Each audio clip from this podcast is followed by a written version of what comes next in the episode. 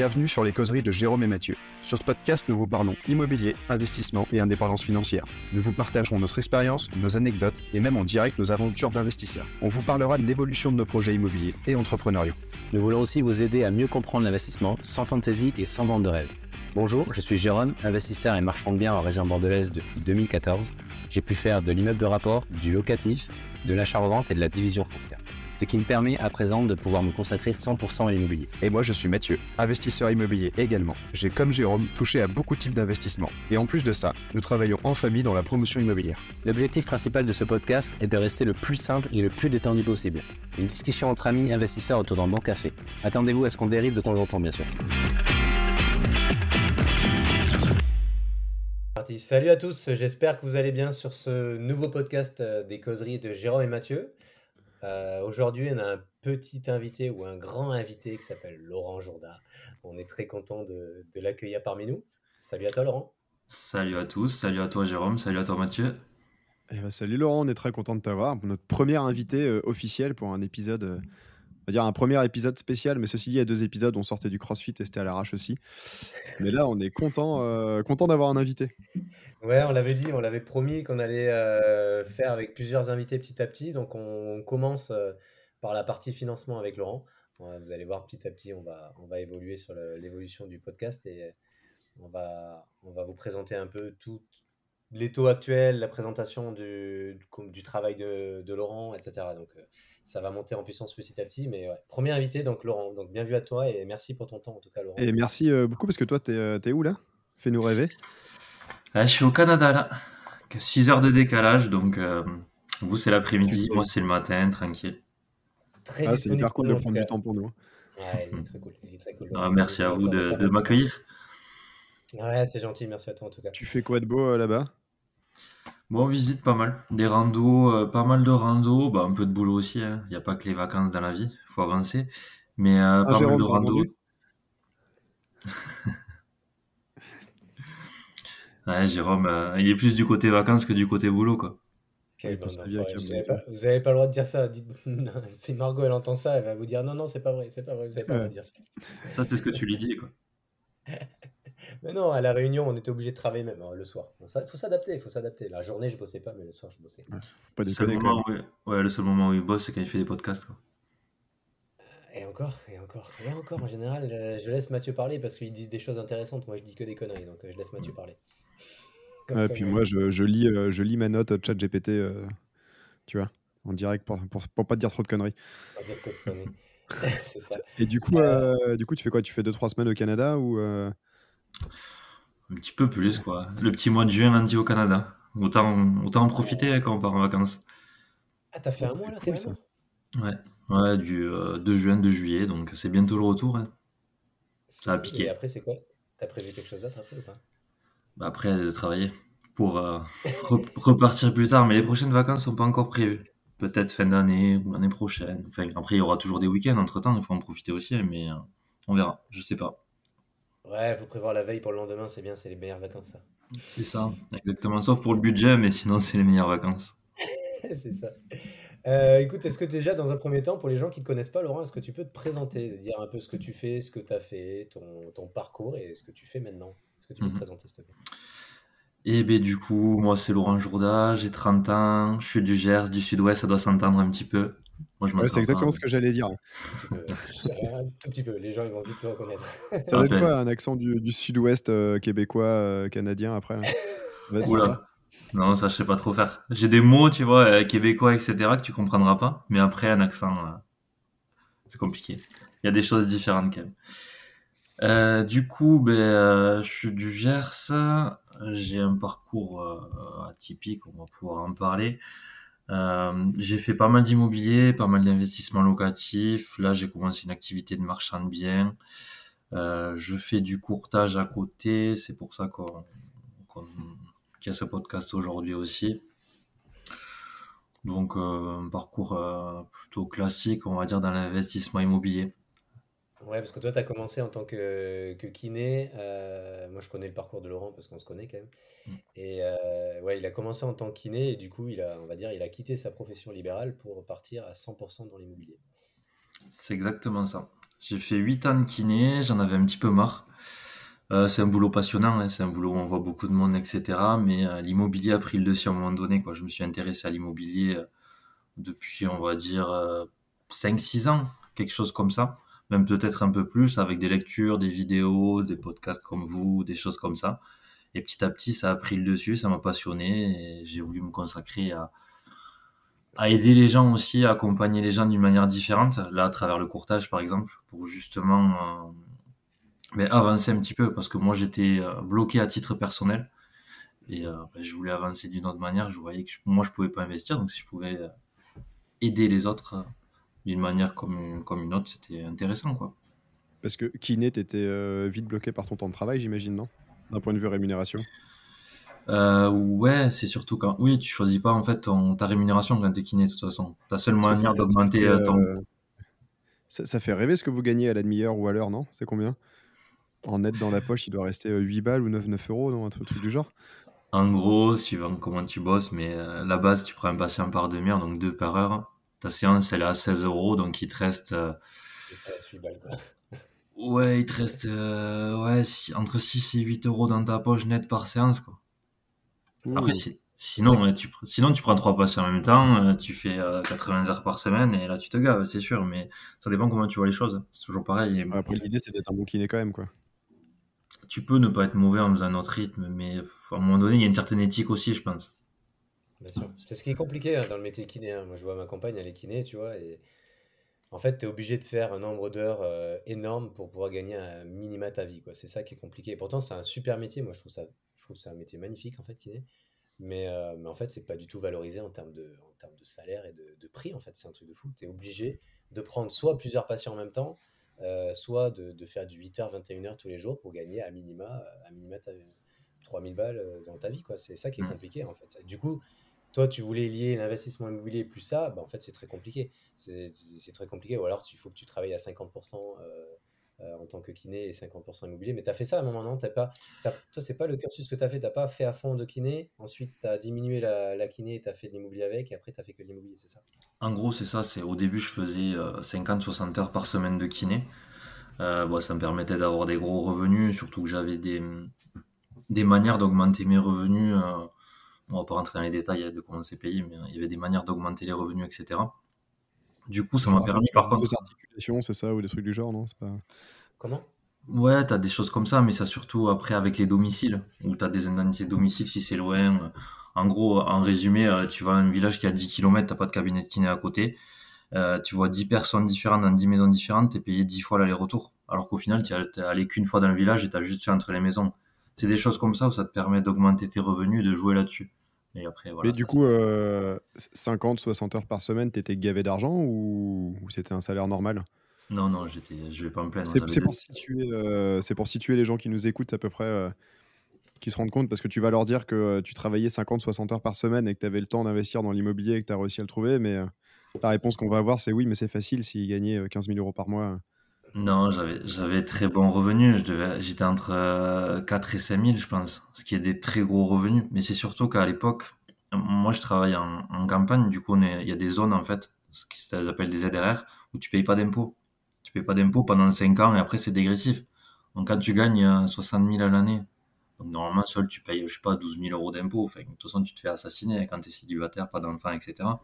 Mais moi, cet argent-là que je ne mettais pas dans les impôts, forcément, je l'ai mis de côté. Donc ça me permettait de rassurer la banque avec de l'épargne. J'avais des gros revenus, on est des professions, professions libérales, médicales, etc., qui sont euh, vraiment chouchoutées par les banques. On est tranquille, on arrive dans une banque avec ça. On aura toujours du boulot, les revenus sont fluctuants, même si on ne choisit pas le, montant de la séance, enfin, le prix qu'on est payé. Je veux dire, si on veut travailler plus, si on veut prendre plus de patients, etc., on peut faire fluctuer nos revenus. Donc forcément, pour les banques, euh, la, prise de risque, elle est minime. Donc ça. C'est ça qu'ils savent en fait. Ils savent que vous pouvez avoir un impact sur, le, sur tes revenus. Donc si jamais un jour tu as un coup de moins bien à une période, eh ben, tu sais que tu peux essayer d'impacter, euh, on va dire, ton travail sur ton salaire. En tant qu'un salarié classique, bah, s'il gagne 2500 euros par mois, il gagne 2500 euros et ça s'arrête là en fait. Mais c'est un beau métier, c'est vrai que c'est un beau mm. métier. Et du coup, tu as, as, zéro regret là de, pour l'instant. Après, tu peux reprendre quand tu veux, je suppose, mais tu pas de regret pour l'instant d'avoir euh, arrêté? Ben, au départ, j'avoue que le, le revenu de kiné me manquait un petit peu.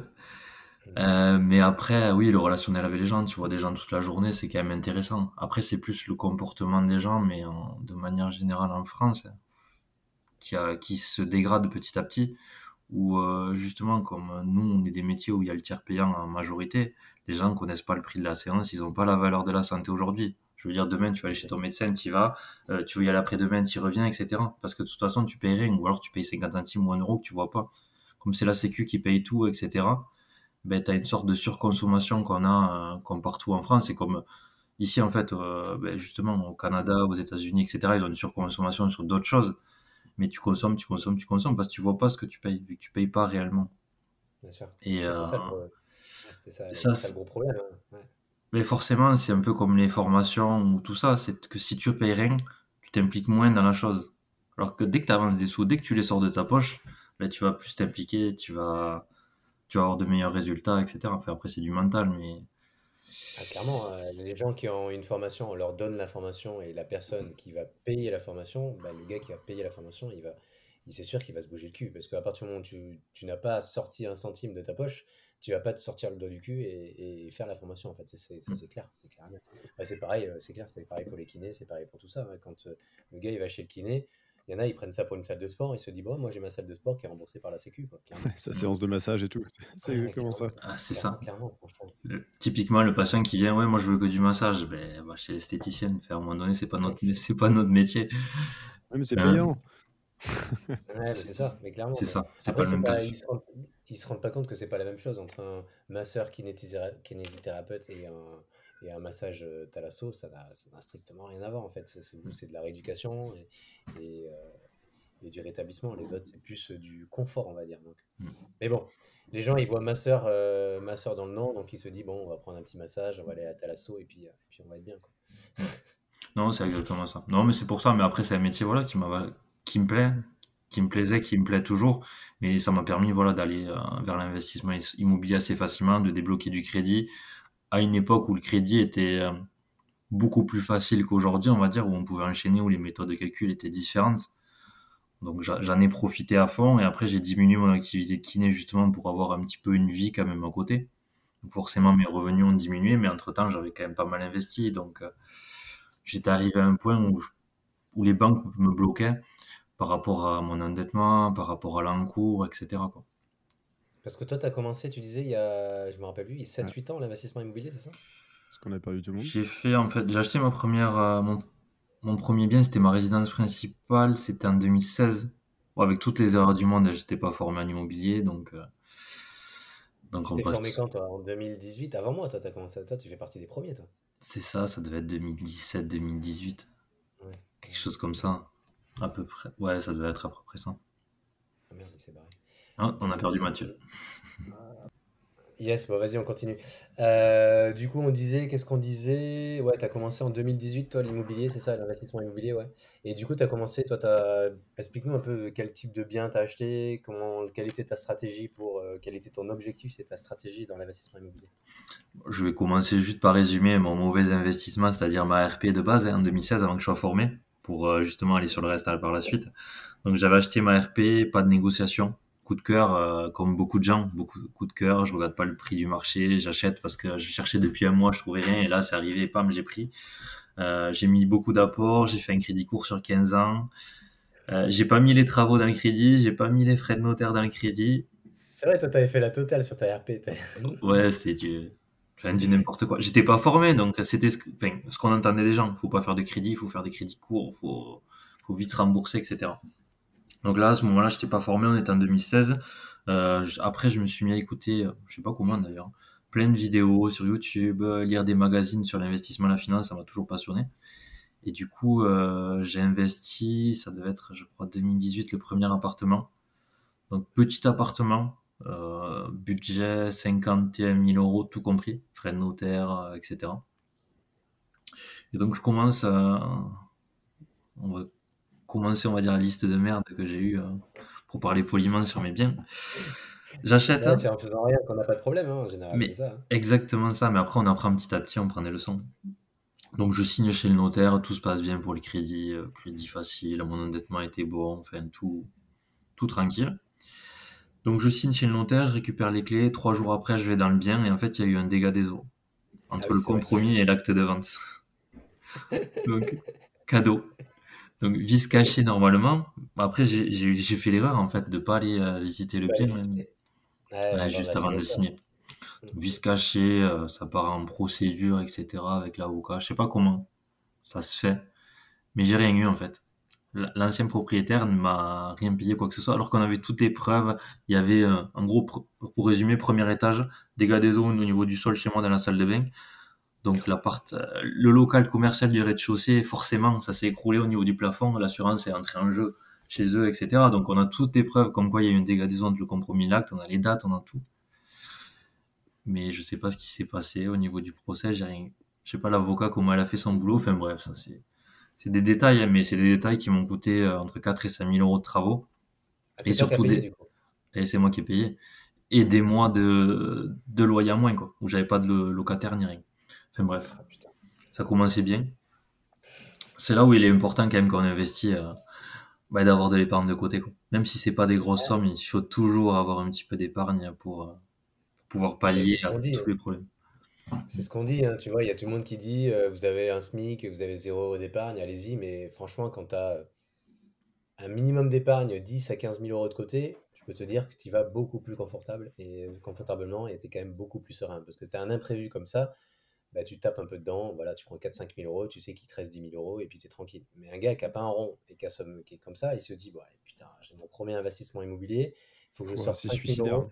Ah ben ouais, franchement, c'est pour ça que nous, on conseille souvent de euh, commencer par faire théoriquement un achat-revente qui te permet d'avoir de l'épargne de côté avant d'investir dans du locatif. Parce qu'au moins, tu as une enveloppe, tu as un matelas de sécurité qui te dit, OK, si tu as un problème, tu viens taper dedans et au moins, tu viens, tu viens résoudre tes problèmes comme ça. Mais ouais, Ouais, ouais, euh, avoir de la trésor, mais pas y aller avec euh, juste sa bite et son couteau, s'endetter, voir la gueule, et puis euh, en cas de souci. Parce que du coup, euh, je sais pas s'il y aura le son euh, pour moi avant, parce que j'ai pas Ouais, entendu tout ce que tu as raconté, et c'était donc ton premier investissement, c'est ça? Exactement. C'était mon Eh premier ben, investissement. Ça commençait bien, sympa. Il y en a qui auraient, abandonné, je pense. t'as quand même continué j'ai- après. j'ai Ouais. failli avoir la même chose, moi, sur mon premier appôt. Euh, j'ai visité ben, la veille de la signature et j'avais eu un dégât des eaux, justement. Mm. Et, euh, et c'est bon, le, gars qui l'a pris en charge. Mais ouais, oui, mais clairement, euh, ça, c'est- bah, bah, au moins, les, les prochaines, les prochaines acquisitions, je suppose que tu as visité avant de signer. quoi. Exactement. Là- Après, il y a, l'avantage. il y a des immeubles que j'ai achetés où j'avais pas, j'avais pas visité tous les appartements parce qu'il y avait des locataires en place. D'ailleurs, il y a, il y a des biens que j'ai achetés en 2018, je crois que c'était, ou 2019, je sais jamais la date, c'est entre les deux.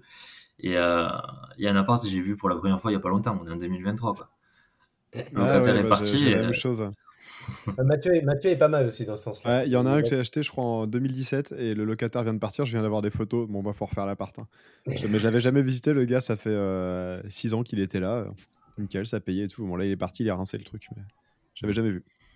Ah, c'est ça. Bon, après, euh, c'est des risques à prendre. Après, les risques, ils sont, ils sont faibles. Ils sont pas faibles. Parce que quand tu te retrouves avec un appart entier, si vraiment tout est pété, tout dégradé, etc. Mais bon, si tu as de l'épargne de côté ou si tu l'as anticipé quand tu as acheté, tu as prévu que potentiellement il y allait avoir des travaux, etc., tu as toujours des solutions. Pareil, pour, euh, quand il arrive un problème comme moi sur euh, le dégât des eaux, oui, il faut de l'épargne de côté, mais tu as des solutions au niveau du crédit, quand même, au niveau de la modularité, pour suspendre les échanges pendant quelques mois, pour les réduire. Il y a des choses comme ça qui peuvent être mises en place et que les gens oublient souvent parce que le problème quand tu fais un, un crédit immobilier, tu regardes tes conditions générales, mais tu as 70 pages, donc tu oublies. Tu vas lire une fois parce que voilà, tu veux regarder s'il n'y a pas des petits trucs, mais après, la moitié des choses, tu les comprends pas, la moitié des autres choses, tu les as lues à moitié, et voilà, c'est... Mais il y a toujours des solutions, on va dire. Ouais, et puis après, on peut refaire des emprunts. On peut, on peut toujours se démerder. Bah, là, je, suis- je suis en plein dedans là parce que j'ai cramé ma trésorerie l'an dernier de manière euh, pas mal sur des conneries et euh, notamment sur euh, quelques toitures et autres. J'ai pas mal de travaux à faire sur un immeuble qui a cramé. Et je suis en plein dedans là de rechercher un crédit hypothécaire haute. Alors oui, ça va coûter cher, mais en face, je vais avoir un loyer qui va rentrer, je vais le couvrir largement. Et je dirais, ça va revenir, ça va revenir quoi. C'est juste que c'est un peu relou. Et j'avais profité moi des suspensions de crédit au moment où j'ai vu aux infos pendant le Covid, ah oui, et puis les banques pourront euh, suspendre les crédits euh, sans condition. Alors là, je me suis pas gêné, j'ai envoyé un mail aux, aux deux trois banques qui me finançaient, j'ai dit voilà, donc à cause du Covid, j'ai tous mes locataires qui partent, euh, ce qui est absolument faux. Je voudrais suspendre tous les crédits et je m'étais fait trois ou quatre mois de, de, de trésorerie. C'était pas mal. J'ai fait la même chose. Et j'ai refait la même chose là, il y a quelques mois, parce que pareil, j'ai cramé toute ma trésorerie entre du marchand de biens, enfin, donc la trésorerie est partie de l'entreprise, et euh, d'autres soucis, où j'ai eu des grosses échéances à payer entre les travaux, les taxes foncières qui ont augmenté, etc. Du coup, j'ai resuspendu mes crédits pendant six mois, là, il y a, ça vient de se finir, je crois, au mois d'avril, quelque chose comme ça. Donc j'en ai profité aussi. C'est dans les conditions générales du prêt, donc la banque, en théorie, ne peut pas le refuser. Il y en a certaines qui le refusent quand même, et moi, j'ai le cas du, d'une banque qui n'a pas voulu me le faire. Mais il faut en Mais profiter de temps en temps. Hmm. J'ai le cas en ce moment, je, de- avec mon bien, là, euh, le bien que- où j'ai un problème, on est en procédure. La banque, en fait, elle m'a dit, pour que je puisse euh, suspendre le crédit, il faut que je paye un avenant euh, dû au, je sais pas, c'est un pourcentage, un pourcentage du capital restant dû. J'avais jamais entendu ça. Eh, Il y a des banques qui le facturent. Il y a des banques gratuites et il y a des Donc, banques qui le facturent. Donc, euh, ouais. Donc en gros, je dois payer, je sais pas, 3000 balles pour, euh, pour avoir du différé à, à l'instant T sur mon, sur mon crédit. Mais je dis, c'est débile, 3000 balles, autant que je paye mes mensualités, en fait, c'est pour payer 3000 balles. J'ai des mensualités à 700 euros, euh, 3000 balles, euh, je peux m'en sortir pendant quelques mois déjà. C'est c'est complètement idiot, en fait. hmm, c'est ça. Mais je savais pas, tu vois, qu'il y avait certaines banques qui le faisaient payer, qui te, voilà, un avenant à ton crédit, bah, tu dois payer un pourcentage du capital restant dû. On va quand con. même pas rater une occasion de gagner de l'argent. Ouais, carrément, carrément, surtout par les temps qui courent. C'est clair. Euh, ok, d'accord. Et du coup, après, tu as acheté d'autres biens, tu as acheté des, des immeubles, euh, c'est ça, tu as acheté d'autres biens après, c'est ça? Ou tu as eu C'est quelques, ça. quelques couilles? Quelques. Quelques, j'ai un petit peu euh, tout eu. quoi. J'ai acheté ensuite, euh, ça c'était, je crois, juillet 2018, cet appartement. Donc tout se passait bien, hein, comme j'ai raconté. Pendant, euh, je pense, un an et demi, j'ai pas eu de locataire du coup. Parce que le temps de faire la procédure, etc., que ça avance, c'est un bordel. Mais c'est la, Fran- la France, elle, là-dessus. Ils sont un peu débordés dans les tribunaux, ils essayent d'alléger, mais c'est compliqué, quoi. Dès que tu as une procédure, euh, c'est long, c'est long, c'est long. Et du coup, j'ai enchaîné, euh, c'était euh, huit mois plus tard, quelque chose comme ça, février-mars, j'ai acheté ben, trois immeubles en même temps, pratiquement un mois d'intervalle. Deux gros immeubles sur Pau, tu parlais de Pau tout à l'heure, et un autre immeuble dans un département limitrophe. Donc, bon, un, bel immeuble, on va dire, avec des gros, gros travaux, où là, j'ai eu pas mal de soucis aussi. Hein. L'entreprise qui n'a pas fini les travaux, euh, des impayés, euh, du deal, euh, qu'est-ce qu'il y a eu, Ah, du sympa, cambriolage, des Ouais, locataires. Laurent, il a eu, Lo- Laurent, il fait partie des investisseurs, je pense, qui coche toutes les cases de, tout- de toutes les merdes qu'on peut avoir dans l'immobilier. A eu, Presque, il, a il me manque le feu, que, tu vois. c'est Ah, bah, c'est sympa. Moi, j'ai fait. euh, c'est très agréable.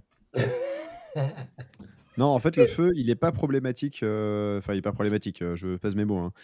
Euh, pour les appartements qui sont brûlés, il est problématique pour tout ce qui est autour. Tu vois, moi, ça a cramé en plein milieu d'un immeuble de 12 appartements. J'en ai deux qui ont brûlé entièrement. Donc, euh, l'assurance me les refait nickel. Et les 10 appartements qui sont autour étaient achetés loués dans un état où on savait, ce qu'on a acheté avec Roxane, euh, ma compagne, on savait qu'on devait refaire au départ des locataires petit à petit.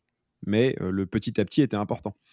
Et en fait, là, on se retrouve avec euh, 10 appartements qui sont vides, où euh, l'assurance nous a à minima repeint les appartements, parce que euh, ils ont été soit inondés, soit euh, enfumés. Donc, euh, j'ai eu le droit à un coup de peinture à minima partout ou des morceaux de placo par endroit.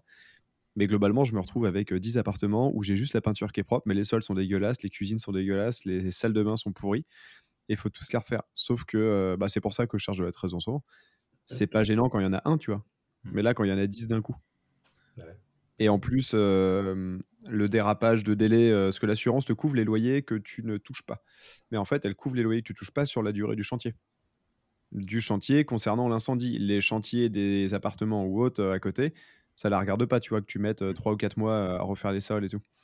Donc c'est bien, enfin c'est bien. C'est pas trop chiant et en même temps, ça peut être des galères euh, supplémentaires. Quoi.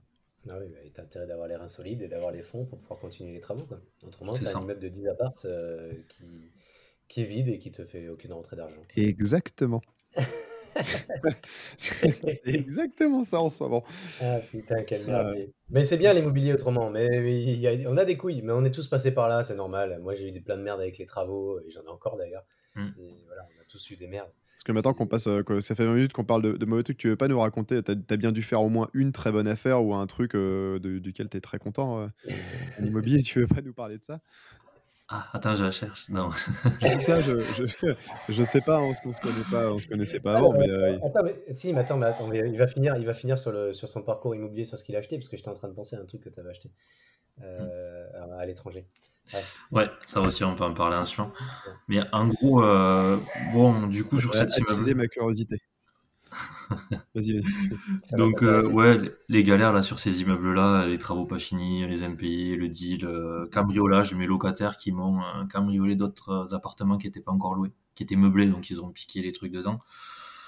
Qu'est-ce qu'ils ont mis ça dans leur appartement qui était genre littéralement en face sur le même palier ou pas?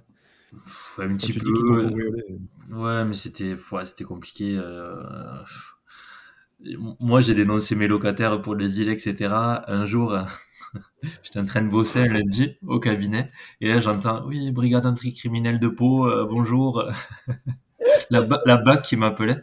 Oui, demain, on vient chez vous, on va péter euh, les portes chez deux locataires, on va les interpeller à 6 h du matin. Impeccable. On vous, génial. on vous appelle parce que moi, c'est vous qui les avez dénoncés, donc on vous fait confiance, euh, etc. Donc, pour la configuration des lieux, mais comme dans les films, quoi.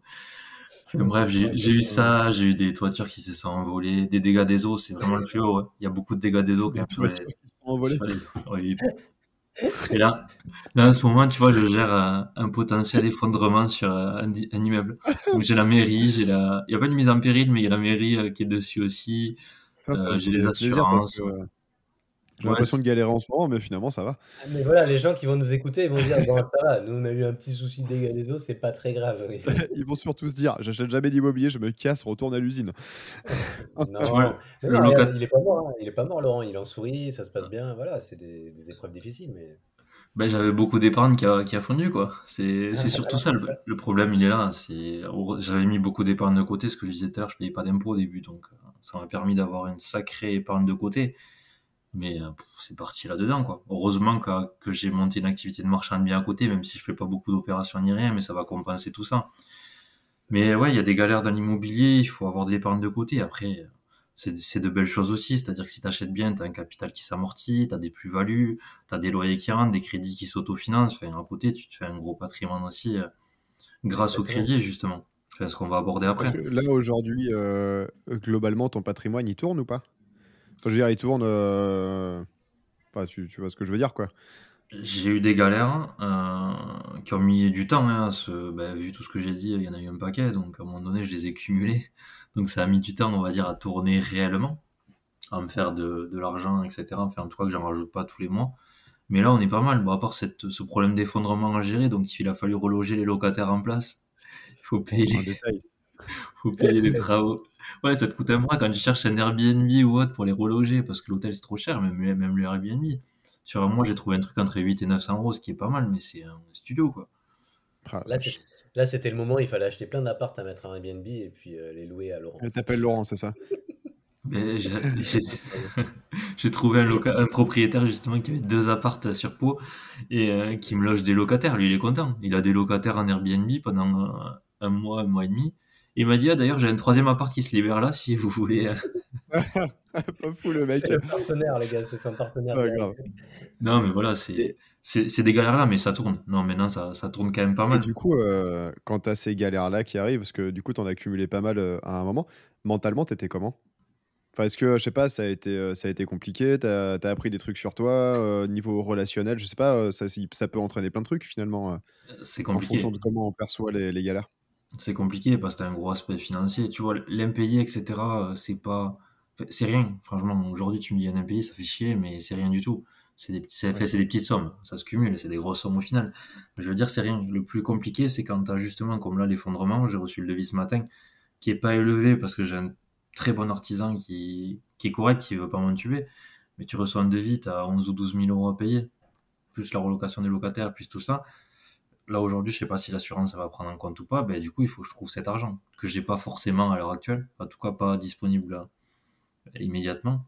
Et voilà, le plus compliqué à gérer, il est plus là-dessus. Parce qu'au début, les impayés, c'est chiant, c'est dur à gérer. Enfin, tu crois que c'est dur, ça se gère facilement. Tu as des trucs à mettre en place, tu délègues de toute façon, et ta gestion immobilière, à un moment donné, tu passes par des agences et tout ça. Mais euh, non, ça a été compliqué. Maintenant, aujourd'hui, une galère, c'est pas une broutille parce qu'il faut sortir l'argent, il faut le trouver. Mais je veux dire, je le prends bien parce que derrière, je sais que j'ai des plus-values, je sais que j'ai acheté comme il faut aussi, j'ai fait les bonnes choses, j'ai des crédits qui n'ont pas coûté cher. Il y a toujours des moyens de revendre. Oui, on peut pas revendre du jour au lendemain, mais tu peux, si tu as bien acheté, tu sais que tu revendras plus cher que ce que ça t'a coûté. Bien sûr, bien sûr. Et, Et tu récupéreras de l'argent. C'était les locataires qui ont payé ton crédit pendant ce temps. Donc en fait, tu as de l'argent qui se crée. Parce que c'est ce qu'on disait avec Mathieu. Beaucoup de gens sont euh, attirés et omnibulés par le mot cash flow. Mais des fois, tu fais euh, 100 euros de cash flow ou 50 euros de cash flow. Mais les gens, ils voient pas qu'ils sont en train de capitaliser du crédit et capi- capitaliser du, des biens immobiliers en fait pendant tout ce temps.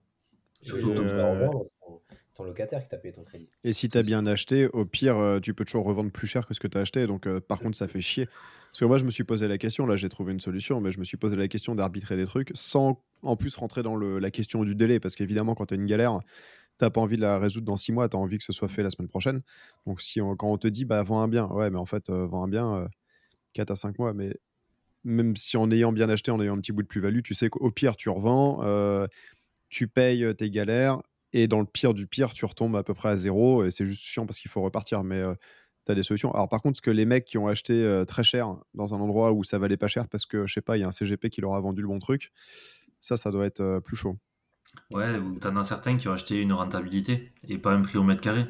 Donc t'achètes un truc qui est Ouais. hyper rentable à 12-13%, mais si tu l'as payé 200 000 alors que ça en vaut 170, avant que le marché remonte autant, euh, Ouais, il n'a pas intérêt de le vendre, il a intérêt de le garder. Mais ça, c'est beaucoup de gens. hein. Moi, il y a Mm. des gens qui m'ont proposé un immeuble. Ouais, Jérôme, j'ai un immeuble 15% de rentabilité.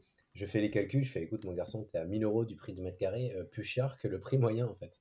Donc, moi, si je le revends demain, je, je perds de l'argent, en fait. C'est ça que tu comprends pas.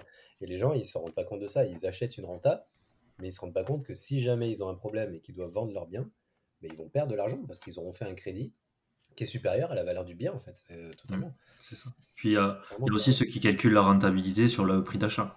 Donc ils, ils mettent pas les frais de notaire, ils mettent pas les travaux, ils mettent pas tout ça. Bah, comme ça, tu pètes toutes les rentabilités, c'est Ah cool. ouais, ils ont Ah des ouais, grosses rentas, les mecs. Là, j'ai vu des- j'ai financé il y a pas longtemps quelqu'un sur Pau justement avec euh, une entreprise de clés en main qui est là-bas. Quand j'ai vu le papier, je lui ai refait tous les calculs. C'était le, le papier d'une entreprise de clés en main qui a pignon sur rue et tu vois les calculs, euh, ils mettaient pas les travaux dedans. Euh, Enfin, dans, dans le prix au mètre carré, t'avais pas tes frais de notaire non plus. Enfin, t'avais pas ton prix global du projet. C'était du gros n'importe quoi. Et tu regardais le cash flow qu'ils mettaient, ah ben oui, il est énorme, forcément. Ils gonflent Ouais, les mais alors ça, les entreprises de clés en main, je suis sûr qu'il y en a qui font des projets très bien. Mm, Mais souvent, tu reprends le calcul, euh, tu reprends le détail. C'est quand même pas fou, quoi. Alors après, les projets sont magnifiques, euh, sont beaux ou autres. Enfin, de ce qu'on voit, euh, j'en ai jamais vu en vrai de, de mes yeux. hein, mais c'est vrai que le calcul de cash flow euh, et la renta, finalement, euh, tu te fais quand même un peu exploser le cul, quoi. Ça, ça dépend. T'as, des trucs qui sont très bien. J'en ai vu qui, qui faisaient du projet main, etc. C'était très bien. Les chiffres étaient bons. Tout avait été, on va dire, pris avec des hypothèses pessimistes, etc. Le- tout était bien. Mais t'en as d'autres, il faut faire gaffe, quoi. Mais le problème, c'est que c'est pas. Il faut recalculer des fois derrière eux, au moins les loyers moyens, etc. Parce que des fois, ils abusent un peu. Mais normalement, c'est pas ce que tu leur demandes. Parce que toi, tu prends une entreprise main justement pour tout déléguer, t'as- parce que t'as pas le temps, pas l'envie ou parce que tu connais rien. Donc, euh, Bien sûr, bien sûr, clairement. Euh, clairement, clairement. Pour finir sur ton parcours, tu veux nous t'as peut-être un dernier bien que tu as acheté euh, ou tu veux pas en parler peut-être, je sais pas. toi qui vois. Si, si. Euh, du coup, euh, bah, à titre perso, j'avais acheté tout ça et après, on a fait une construction euh, à Bali à plusieurs. Construction d'une villa. Euh, ça a mis du temps à être construit, l'administratif, etc. Par contre, aujourd'hui, ça tourne bien. Là, c'est parti en location depuis octobre l'an dernier, donc c'est quand même récent. Et t'es content, du coup? Ouais, je suis content. Enfin, je suis content. Je suis content, oui, mais après, si c'est à refaire, je sais pas si je le referais. Dans le sens, c'est très bien, en fait, c'est des pays exotiques, etc. Ça donne envie, c'est des villas, euh, enfin, magnifiques. hein. Quand tu vois le prix de la villa, là, même ici, elle te coûterait, euh, enfin, tu vas monter entre 3 et 5 fois plus cher, je pense. Ouais. Mais le problème de l'investissement à l'étranger, c'est bien en faire dans un cas comme le mien, par exemple, où j'étais bloqué au niveau euh, français, en fait. Où je pouvais plus emprunter en France, donc à un moment donné, j'avais un peu de cash, je l'ai mis à l'étranger. Et, euh, mais après, je le conseillerais pas à quelqu'un qui débute. Parce qu'aujourd'hui, sur de l'étranger, tu peux pas faire de crédit la plupart du temps, sauf si tu as un patrimoine derrière, ou sauf des, des biens, on va dire, en Europe, où tu peux trouver quand même des banques qui te suivent. Euh, sur des investissements exotiques comme ça, la politique du pays peut changer, donc tu sais pas ce qui peut se passer. Mais c'est surtout que tu mets ton parce cash. que vous n'êtes pas propriétaire du terrain, il me semble. J'avais Ouais. regardé euh, Bali, les investissements, Mm. je pense que enfin, c'est les- c'est Magnitude et, et- et ces gars-là. Et je me souviens que j'avais regardé, j'avais creusé pas mal quand, quand ça en parlait dans tous les sens sur les réseaux. Et c'est vrai que ce côté, t'es pas propriétaire du terrain est un peu spécifique quand même. Même si je pense que c'est euh, juridiquement, ça peut être bien calé. C'est exactement ça. Mais euh, en soi, je pense que c'est quelque chose qui va, qui va se développer en France petit à petit. Je sais qu'il y a des communes qui voulaient le mettre en place, où en fait elles voulaient garder la propriété du terrain et te louer pour des, des sommes euh, ridicules, on va dire, mais comme ça, tu n'avais pas forcément des étrangers ou autres qui venaient bloquer des terrains dans, dans les communes, etc. Là-bas, c'est le même principe. Tu payes ton loyer à l'avance, donc tu payes des loyers sur 20 ans, 30 ans, etc. Donc, tu n'es pas propriétaire du terrain, mais par contre, les rentabilités, elles sont très bien. Là, tu vois, nous, on est sur un projet qui nous a coûté 420 000. On est 7 dessus. Et en gros, sur 2023, je crois que déjà l'eau prévu, donc les locations qui sont déjà faites, plus ça, euh, qui ont déjà été réservées, je crois qu'on est à 70 000 sur l'année. C'est du chiffre d'affaires. Oh, oh. C'est pas du net. Mais on est au mois de juin. Ouais, mais. Euh, on est déjà presque 20% de renta brute. Euh, c'est aussi un coin, un truc qui m'avait un peu freiné. Bon, outre le fait que j'avais pas 200 ou 300 000 euros en cash à mettre, euh, qui, qui, a un point légèrement bloquant hein, accessoirement, mais c'était le côté. Du coup, j'ai eu l'impression d'en voir pousser euh, partout sur le réseau des mecs qui vendaient des villas. Alors, il y avait Magnitude qui a une grosse communication euh, et j'étais ciblé par les pubs et j'en voir deux ou trois. Et ce qui me faisait un peu peur, c'est la saturation du marché. Après, Bali, j'y suis jamais allé et je me rends pas du tout compte. Et en fait, de mon point de vue à moi ou de ma fenêtre ici, j'ai l'impression que du coup, il y a une villa tous les, euh, tous les 15 mètres carrés. Et je me dis, est-ce qu'il y a, y a, assez de place pour, pour tout le monde ou pas? Et bon, bah, finalement, ça a l'air de quand même bien se louer. Quoi. Ça se loue très bien. Après, je pense que c'est une affaire de marketing derrière aussi. Mais euh, après, oui, il y a beaucoup de villas qui ont poussé. Mais tu as beaucoup de villas, je pense, qui ont poussé entre euh, une et quatre chambres. Parce que forcément, c'était des tarifs qui étaient plus bas. Nous, on est sur une six chambres, donc déjà, il y en a moins, il y a de la concurrence. Il y, en a de plus, il y en a eu de plus en plus aussi. Mais forcément, tu n'as pas la même concurrence, etc. Après, c'est à voir sur la durée. Forcément, les premières qui ont été faites, qui ont plus de notes sur euh, Airbnb, Booking, etc., elles sont plus mises en avant donc elles auront plus de locations que celles qui vont arriver maintenant, enfin ceux qui commandent aujourd'hui. Puis les prix ne sont pas les mêmes, ça a vachement augmenté quand même. Magnitude avait une politique, au, début ils faisaient très peu de marge, ils en faisaient quand même, mais euh, pour faire, c'était un produit, euh, c'était une appel d'offres en fait, ils récupéraient beaucoup de monde, ça a fait de la pub et petit à petit ils ont gonflé euh, les prix, parce que les matériaux ont augmenté comme en France, etc. Et puis ils faisaient un peu leur beurre sur la gestion aussi, non? J'imagine. Comme beaucoup de choses, aujourd'hui tu vois d'autres entreprises que je citerai pas qui sont en France, qui font des, des beaux produits un petit peu exotiques en France avec des trucs euh, sur du Airbnb, etc. Et qui souvent, ils font la vente du bien et ils font la gestion à côté. Ou... Genre, euh, genre qui peut prendre l'eau? Eux, par exemple, aussi. Mais il y, en a, d'autres. mais après, c'est un bon moyen aussi euh, de, de faire du business, c'est-à-dire qu'il faut prendre de chaque côté. Aujourd'hui, tu en as qui, font, qui ont une entreprise de bâtiment, qui font du marchand de biens à côté, qui ont une entreprise de gestion, qui ont une entreprise de, de courtage en travaux, qui ont plein de choses. Et en fait, l'argent reste dans un cercle et du coup, ils prennent un peu partout.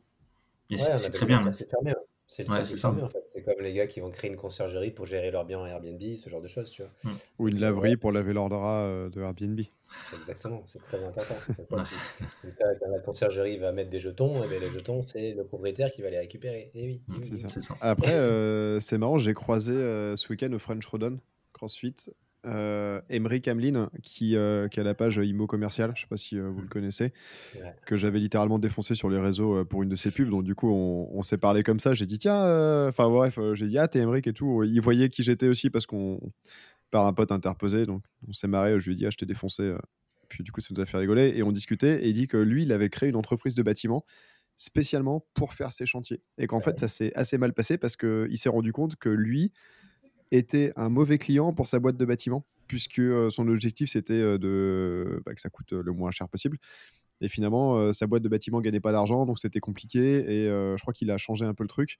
Mais il faut faire gaffe en faisant ce genre de montage de pas, tu sais, être son mauvais client à soi, quoi. Bah, tu sais, il y en a beaucoup qui le font, ça, le, circuit fermé qui veulent. Après, tu peux aller très très loin. Voilà, tu peux faire les travaux par ta société, tu factures ta société, tu peux faire la conciergerie euh, avec ta société, tu peux faire beaucoup de choses. Et tu loges tes propres ouvriers dans tes Airbnb qui font marcher ta conciergerie, ta laverie et tout. Tu peux, tu vois, tu peux, mais, mais voilà, ça peut aller très loin. Mais bon, c'est bah, déjà la partie travaux, personnellement, je, suis persuadé que ça peut marcher, mais moi, je leur laisse, franchement, je leur laisse quand on voit toutes les merdes qu'on a dans les travaux, euh, de gérer une ah, société Ça doit être l'enfer. C'est sûr que demain, tu crées une société de travaux, ça va marcher. Ça, je... Mmh. Mais bon, on va voir dans quel état tu vas finir aussi. Bah, après, il y a tellement de. Enfin, quand on voit que toi, tu as eu un pimpin euh, qui t'a mis des prises, elles sont même pas branchées dans ton appart alors que le gars se vendait bien, euh, c'est dire qu'il y, a du- il y a du business à faire avec le gars, on le retrouve partout en France. clairement, On va clairement, pas le nommer, mais euh, voilà quoi. quand tu sais des entreprises nulles. Le chiffre d'affaires qu'il fait lui en, est- en travaillant comme ça, tu te dis, tu, t'es, si tu es sérieux, avec tous les investisseurs, tu te, voilà, tu, tu te gaves en fait. Tu peux vraiment C'est quand même con qu'on soit trop flemmard pour créer une boîte parce que je suis sûr qu'il y a du marché à prendre. Ouais, mais Mais moi, là, euh, gestion de travaux, jamais quoi. Non, non, je ne vois pas du tout faire ça, c'est trop, euh, c'est trop énergivore. Euh, ok, Mais bah écoute, attends, du coup, juste Ouais, dis-moi. Ouais, petite dernière question. Bali, euh, ça se passe comment après la gestion? Vous versez les fonds une fois par an? Vous comment comment c'est géré? Avec Magnitude C'est pure euh, curiosité, savoir un peu comment ça se passe. Euh, après, niveau fiscalité, vous vous faites exploser ou il n'y a pas de fiscalité? Comment En fait, bon, déjà, pour la faire simple, sur, sur la construction d'une villa là-bas, c'est comme en France. Tu verses de l'argent au fur et à mesure de l'avancée du chantier. Tu as des rapports, tu as des photos toutes les semaines. C'est quand même assez carré. Enfin, en tout cas, avec Magnitude, je sais pas comment c'est avec les autres. Ça a mis beaucoup de temps, euh, le, le chantier, mais après, c'est assez carré comme en Ouais, Il y France. a eu le Covid, non? Oui, il y a eu le Covid, oui. Il y a eu le Covid, Ouais, il a mais bon dos, c'est ça. oui, le Covid, il a bon dos, ça fait euh, ralentir les choses, mais ça a bon dos, je pense. Je pense surtout qu'ils ont été débordés parce qu'ils ont eu beaucoup de chantiers à un moment donné à gérer d'un coup, et c'est compréhensible aussi. Mais, euh, voilà, après, après derrière, c'est plutôt bien fait. C'est pas la même qualité qu'en France, hein, mais c'est souvent quand tu es à l'étranger, tu vois, là, tu viens au Canada, les finitions ne sont pas du tout les mêmes. Enfin, ils- en fait, ils s'en Ouais. foutent un peu. Ils n'ont pas la même vision des choses qu'on a nous. Nous, on a tellement de normes pour tout, de normes de ci, de ça, etc. Et on est très procédurier aussi euh, dès qu'il y a un problème. Donc, euh, forcément, on en demande plus à nos artisans.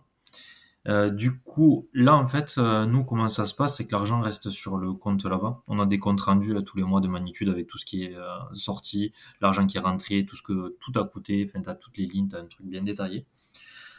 Et je pense qu'on va se verser l'argent à la fin de l'année, quoi, en fonction des petits travaux qu'il y a eu, de ce qui reste, etc. Mais voilà, là, c'est à voir aussi combien de temps on garde le, le bien, etc. Ça va être de la stratégie à voir. On en a déjà parlé, on a déjà évoqué, mais c'est raffiné en fonction des chiffres qu'on a, de ce qu'on fait réellement, etc. Pour l'instant, Ouais, ça, puis si vous êtes sept, j'imagine que vous avez peut-être pas tous la même vision et que vous allez gérer ça. si après, plus tard, mais euh, dès le départ, ça avait été quand même euh, discuté. On n'est pas. On- c'est vraiment un investissement, un business, c'est pas un truc à garder 30 ans, quoi qu'il arrive. Je pense que c'est plus un invest qu'on va garder peut-être 5 ans ou quelque chose comme ça. Parce qu'on l'a acheté quand même vers le début, où les prix étaient beaucoup moins élevés. Donc on a une plus-value à prendre, ça va dépendre euh, de la rentabilité, du cash flow qu'on se fait en réel, etc. Parce qu'il y a toujours ce qui est affiché et ce qui est réel. Mais là, pour l'instant, les chiffres sont pas mal. Comme je vous ai dit, on est à 70 000 euh, pour l'instant de réservation sur l'année, alors qu'on est au mois de juin. C'est quand même pas mal. C'est à voir. Et la fiscalité, ça dépend en fait comment tu ramènes. Tu, tu as la fiscalité, de toute façon, tu as ta flat tax au pire, hein, parce que quoi qu'il arrive, tu auras de la fiscalité en France, auquel on vient innover celle de Bali, mais tu as des moyens de, de ramener au départ l'argent, on va dire, en payant moins de fiscalité, parce qu'au final, tu fais une société là-bas, donc tu apportes encore un courant d'associés là-bas, etc. Tu as des moyens de réduire. Ah, la, Tu pas, tu peux pas avoir une la fiscalité société là-bas. La Ouais, société, le siège social de la société est là-bas. Exactement. Tu as une société là-bas qui est, qui est propriétaire du bien. quoi. C'est pas nous en nom propre. D'accord. Ok. Donc voilà. Et après, en fait, en en nom propre, j'ai plus rien fait. J'ai même vendu ma RP à- en faisant une plus-value sur mon prix d'achat, mais quand t'enlèves tous les frais, etc., elle m'a coûté. Mais ce que je disais tout à l'heure, quand quand t'étais plus là, quand ça a coupé de ton côté, j'ai fait plein d'erreurs dessus. Donc voilà, j'ai revendu pour arbitrer, récupérer l'apport en fait que j'avais mis dans le bien pour partir sur du marchand de biens, etc. J'ai arbitré une RP qui me coûtait trop tous les mois parce que euh, ben, j'avais pas le temps avec mon métier de kiné, je faisais trop d'heures donc j'étais jamais chez moi. Et du coup, j'ai créé ma société de marchand de biens l'an dernier. J'ai fait une première opération euh, intéressante sur Toulouse. Là, je suis en train d'en faire une deuxième où tout est délégué. Maintenant, je délègue tout. J'ai un maître d'œuvre sur place, mais là, je suis au Canada. J'ai un maître d'œuvre. D'ailleurs, je pense qu'ils ont la réunion de chantier. euh, Peut-être c'était ce matin ou demain, je sais même plus. Mais euh, ils me reçoivent, enfin, je reçois des, des comptes rendus, tout est géré, il y a ça, ça, ça. Ils m'envoient un message quand il y a un truc qui a changé parce que forcément, il y a des petits trucs qui n'étaient pas prévus. Et voilà quoi. c'est cool ça. Quand tu dis tout est délégué, c'est que tu as un maître d'œuvre qui gère pour toi. C'est pas quelqu'un qui t'apporte une opération clé en main? Non, non, non. Toi qui l'as trou- trouvé quand même? Oui, j'ai un agent immobilier qui m'a vendu mes apparts que j'avais. euh, ma première opération que j'ai fait à Toulouse, il y a deux agents immobiliers. J'ai préféré passer par eux pour que plus tard, ils enfin, qu'ils jouent le jeu si possible et qu'ils m'amènent des biens, plutôt que moi les vendre directement par moi-même. Et du coup, ben, c'est lui-même qui m'avait vendu deux ou trois apparts, je sais plus, qui m'a rapporté cette affaire-là. Et, et derrière, c'est lui qui va me la revendre aussi. Quoi. Je joue le jeu, lui il prend sa com. Moi, il m'a trouvé l'affaire. euh, pardon. il m'a trouvé l'affaire euh, plutôt intéressante. Après, on va voir à combien je vais revendre. Mais je préfère C'est gagner moins. euh, c'est un achat, rénovation, revente? Exactement, c'était un cabinet médical que je transforme en T3. Euh, mais un truc simple. Grosse réno, donc tout à créer forcément parce que c'était un cabinet médical. Mais pas de demande à copro, j'abats pas de mur porteur, pas de, je touche pas la façade, je fais rien. Vraiment du simple. Je préfère gagner moins, mais être plus tranquille, que ça aille vite, etc. Surtout, euh, ben, vu l'augmentation des taux, on va en discuter après, mais Ouais. le coût du crédit, il, il peut être important. Ouais. Ouais, carrément, carrément. Le coût du crédit il peut devenir très. C'est une très bonne cool transition, en tout tout cas. cas. C'est une très bonne transition, Laurent.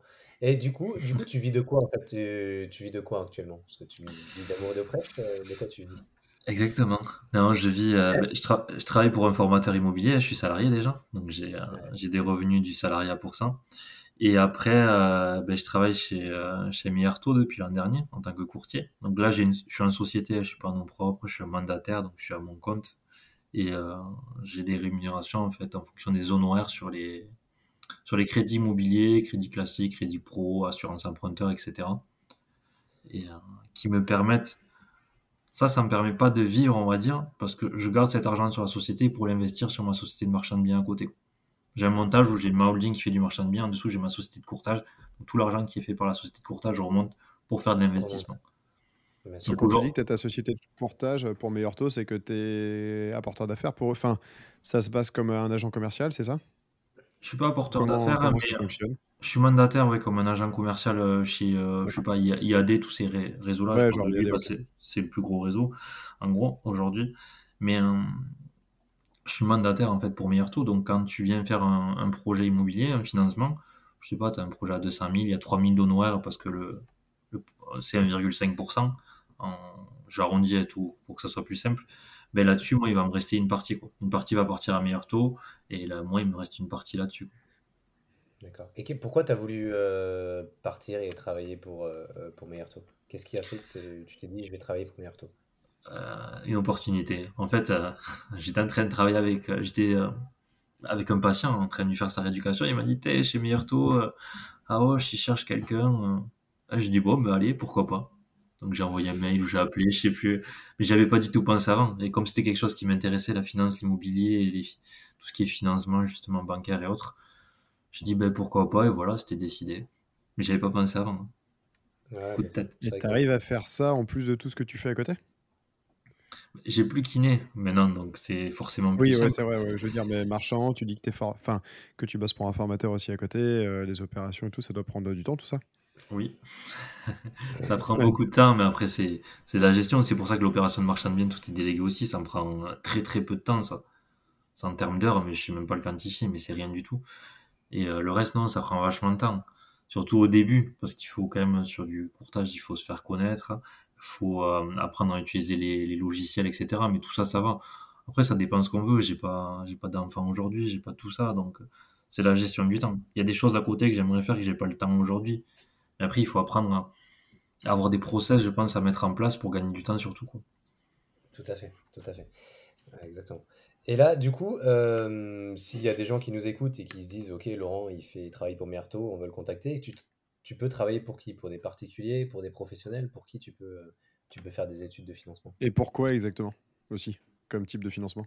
En fait, dans l'agence, du coup, euh, parce qu'on est plusieurs à l'agence sur Roche, euh, dans le Gers, du coup, nous, on peut financer euh, en particulier notre territoire. Après, chez Meillarto, il y a des solutions de toute façon pour financer sur toute la France du crédit immobilier classique, donc quelqu'un qui achète sa résidence principale, de l'investissement locatif, etc. Du crédit immobilier professionnel, que ce soit pour faire de l'immobilier, SCI, SAS, SARL, etc.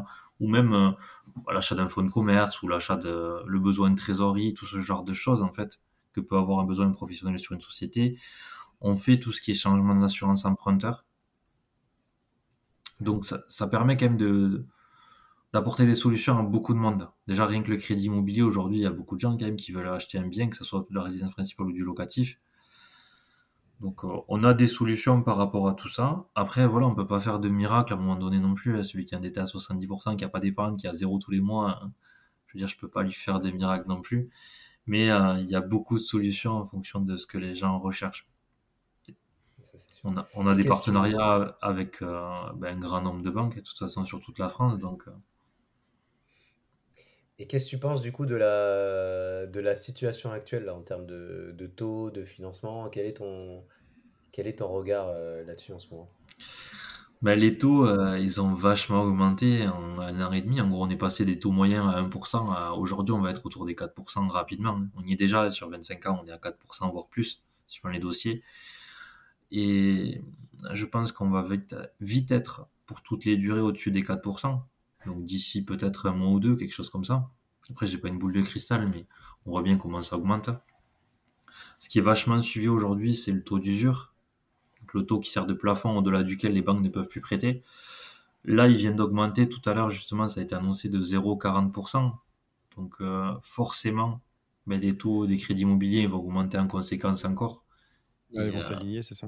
c'est exactement ça. Et le gros souci aujourd'hui, c'est que les banques, elles faisaient plus de marge sur le crédit immobilier. Enfin, plus ou peu. Donc, tu avais des banques qui prêtaient plus. Tu avais des banques qui prêtaient qu'à leurs propres clients. Et encore, il fallait que ce soit des bons clients. Mais le gros souci qu'il y a eu, c'est qu'avec ces, ces augmentations des taux, quand tu passes de 1 à 4%, et ton crédit il te coûte euh, beaucoup plus cher. Et ben, les acheteurs en face, euh, ils ont plus le même pouvoir d'achat. C'est-à-dire que s'il y a deux ans, tu pouvais emprunter 200 000 euros, aujourd'hui, tu peux peut-être emprunter que 150 000 ou 160 000. Sauf que ton bien, il n'a pas baissé d'autant. Au contraire, les, les prix ont continué d'augmenter. Là, depuis le début de l'année, ils baissent. Mais la baisse sur la France, elle est quoi? De 1%, voire 2%. Après, avec des territoires qui ont baissé plus que ça. Mais euh, Ouais, ça ça, va ça- mettre du temps à s'aligner, surtout avec les gens qui n'arrivent pas à se faire financer. Est-ce que tu as beaucoup de dossiers qui sont refusés maintenant par rapport à avant? euh, Enfin, de, de, de, de moi, ma perspective, j'ai l'impression de lire plein d'articles disant bah, euh, les gens auraient pu à se faire financer et euh, d'entendre un peu partout que ça devient beaucoup plus dur. Après, je sais pas quelle est la réalité. euh. la réalité, c'est que déjà l'an dernier, à partir de septembre, ça s'est vachement resserré. Ça a été compliqué à faire du financement. On en a fait, mais ça a été très compliqué à partir de septembre l'an dernier. Euh, là, cette année, c'est un peu mieux. Le gros souci aujourd'hui, c'est plus la perte de pouvoir d'achat plus que le financement. C'est-à-dire que vu que tes taux ont augmenté, ton endettement il a explosé. Et aujourd'hui, tu as beaucoup de gens qui sont au-dessus des 35% d'endettement, qui peuvent pas dépasser, donc ils ont tant de budget, sauf que le budget n'est pas adapté au secteur sur lequel ils sont. Donc soit ils Et achètent est-ce pas, soit ils restent locataires, soit ils diminuent leurs attentes.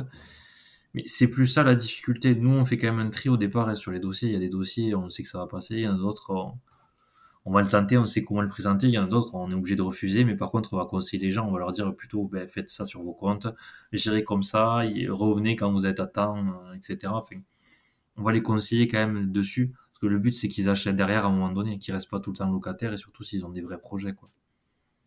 Bien sûr. Ouais. Et, euh, je sais plus ce que je voulais dire. Je voulais rebondir sur quelque chose, mais euh, du coup, tu vois le, le, va dire le pourcentage de demandes que tu avais il y a, il y a six mois, un an, et le pourcentage de demandes que tu as aujourd'hui, il a diminué quand même. Tu vois qu'il y a moins de gens qui s'engagent à vouloir acheter et faire les démarches quand même d'achat? Mm.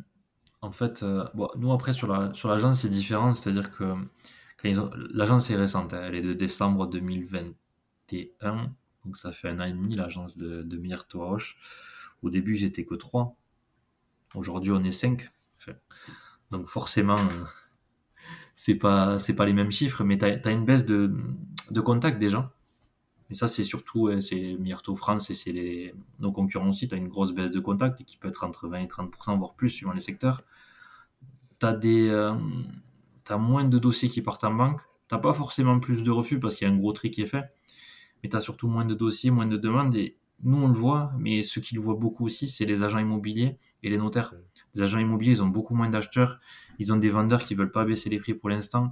Les notaires ils se retrouvent avec beaucoup de compromis fait un petit peu pour rien parce que ça va pas au bout. Donc soit des acheteurs qui ont pas qui ont des refus de prêt soit des acheteurs qui se rétractent parce qu'ils ont peur. Donc c'est. Moi, ce que je remarque, les acheteurs qui ont peur, je trouve qu'il y en a beaucoup. Moi, j'ai vendu ma RP, là, enfin, c'est en cours de vente, touche du bois, mais, mais en fait, la plupart des, des potentiels acquéreurs qu'on avait, ils adoraient l'appartement, mais ils avaient peur de s'engager, en fait. Ils avaient réellement peur de, de se dire, OK, ouais. on va acheter le bien immobilier, on va faire un crédit et on va s'engager sur un nombre d'années. euh, Mais ça, euh, c'est dans- ouf. On a visité ensemble à la bolle avec euh, Jérôme. La fille nous dit on a eu 15 visites, zéro offre. Même pas quelqu'un qui fait une offre, euh, tu sais, pour fracasser le prix haute, quoi. Encore tout à l'heure, juste avant qu'on soit en podcast, j'étais dans une agence. Elle me dit bah, la maison qui est là, un truc que je vois depuis 6 mois mais qui est trop cher. Elle me dit non, on n'a pas, on n'a pas d'offre en fait. Non, En gens, fait, euh, peur, peur Les gens font même pas d'offre. C'est exactement ça. Et puis il y en a aussi, on, on entend des discours parce qu'ils écoutent euh, BFM TV et autres. Oui, mais de toute façon, le marché va baisser de 15 à 20%, donc on attend que ça baisse. Le problème, c'est que pendant que tu attends que ça baisse, tes taux, eux, ils montent. Donc, même si tu attends que ça baisse de 10%, tes taux, ils ont tellement augmenté entre temps que finalement, tu perds de l'argent. Et ça, les gens, ils ont du mal à le comprendre. Et certains, ils espèrent que ça baisse et qu'en plus, les taux vont redescendre à 2%. Eh, mais Pour ont l'instant, la- baisse. C'est ça, la baisse des taux, elle n'est pas prévue. Peut-être que ça arrivera à un moment donné, mais est-ce qu'on redescendra à 1 ou 2% On ne le sait pas, en fait. On peut pas le deviner. C'était exceptionnel, hein, parce que de- depuis que les crédits immobiliers ils existent, euh, une période Oui, comme on a eu, c'est ben, ça, une, une période où on a des crédits à 1%, enfin, qui sont donnés, hein, ça n'arrive ça n'arrive pas, quoi. Mais là, c'est- aussi pour ça que j'ai pas envie de vendre mes biens immobiliers financés Ouais. à 1,50, 1,05. euh, Faut pas vendre ses biens, faut garder ses biens avec un crédit à 1,30 ou à 1,10 parce que clairement, euh, c'est dommage de de, de pas, de pas l'utiliser. quoi. C'est ça, mais les gens, les gens ont peur, en fait, de toute façon, hein, par rapport à ça. C'est ces deux, ces deux critères qui font que ben, il y a beaucoup de projets qui se font pas, tu as des acquéreurs qui attendent, mais c'est pas forcément la bonne solution. Par contre, aujourd'hui, quand tu es finançable, la solution, c'est d'aller faire des grosses négociations, c'est de tenter. C'est qu'à un moment donné, euh, il y a peu de gens finançables, donc quand tu l'as, il faut, faut tenter des offres, et etc.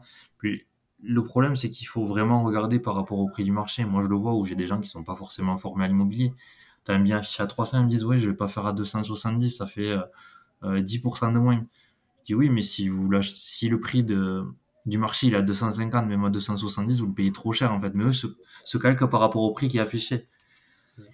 Ouais, ça, faut jamais euh, le prix affiché. Finalement, il, il concerne que, que le mec qui l'a écrit. On s'en fout en fait.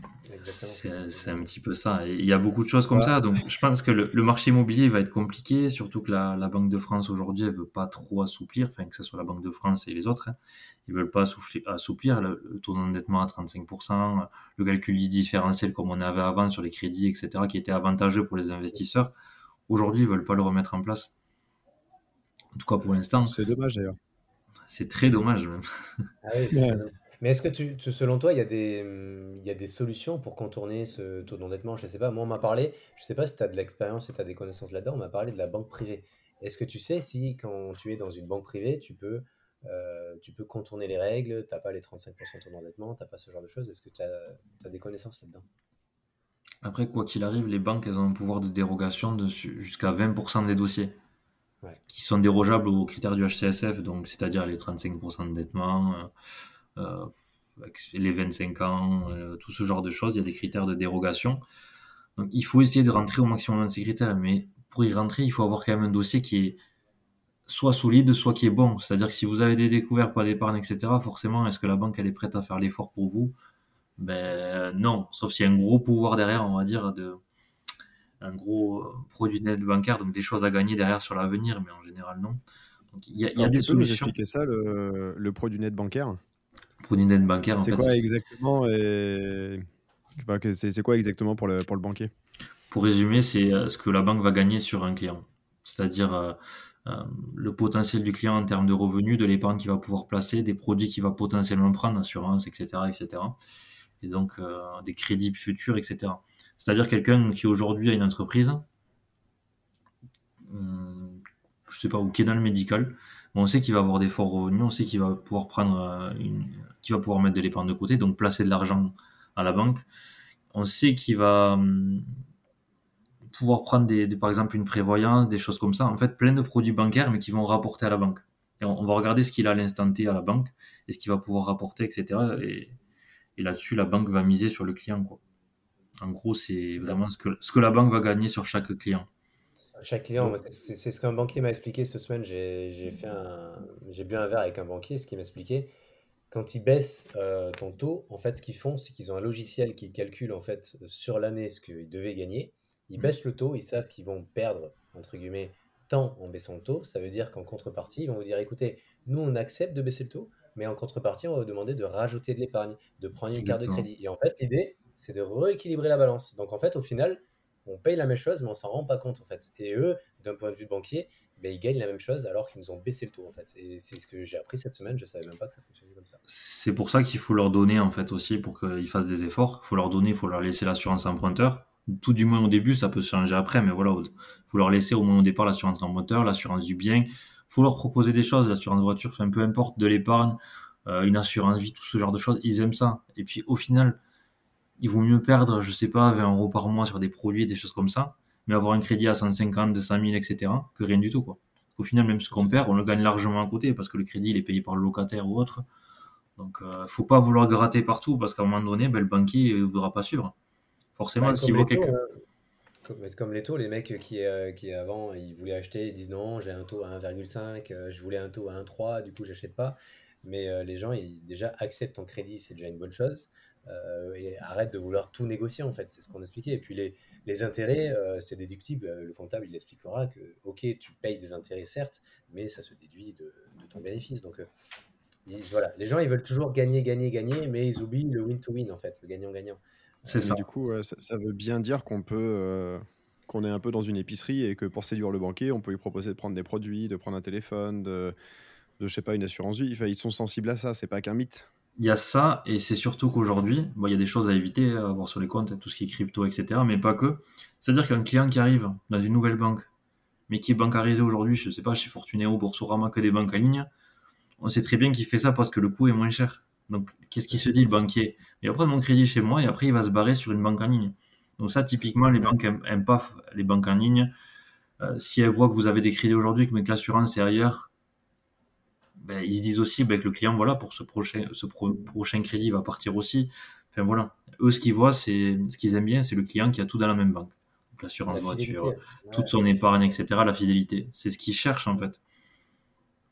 Donc, euh, on peut faire baisser les taux, on peut avoir de meilleures conditions ou un crédit qui va passer, un banquier qui va faire plus d'efforts s'il sait que derrière, il va gagner sur notre profil.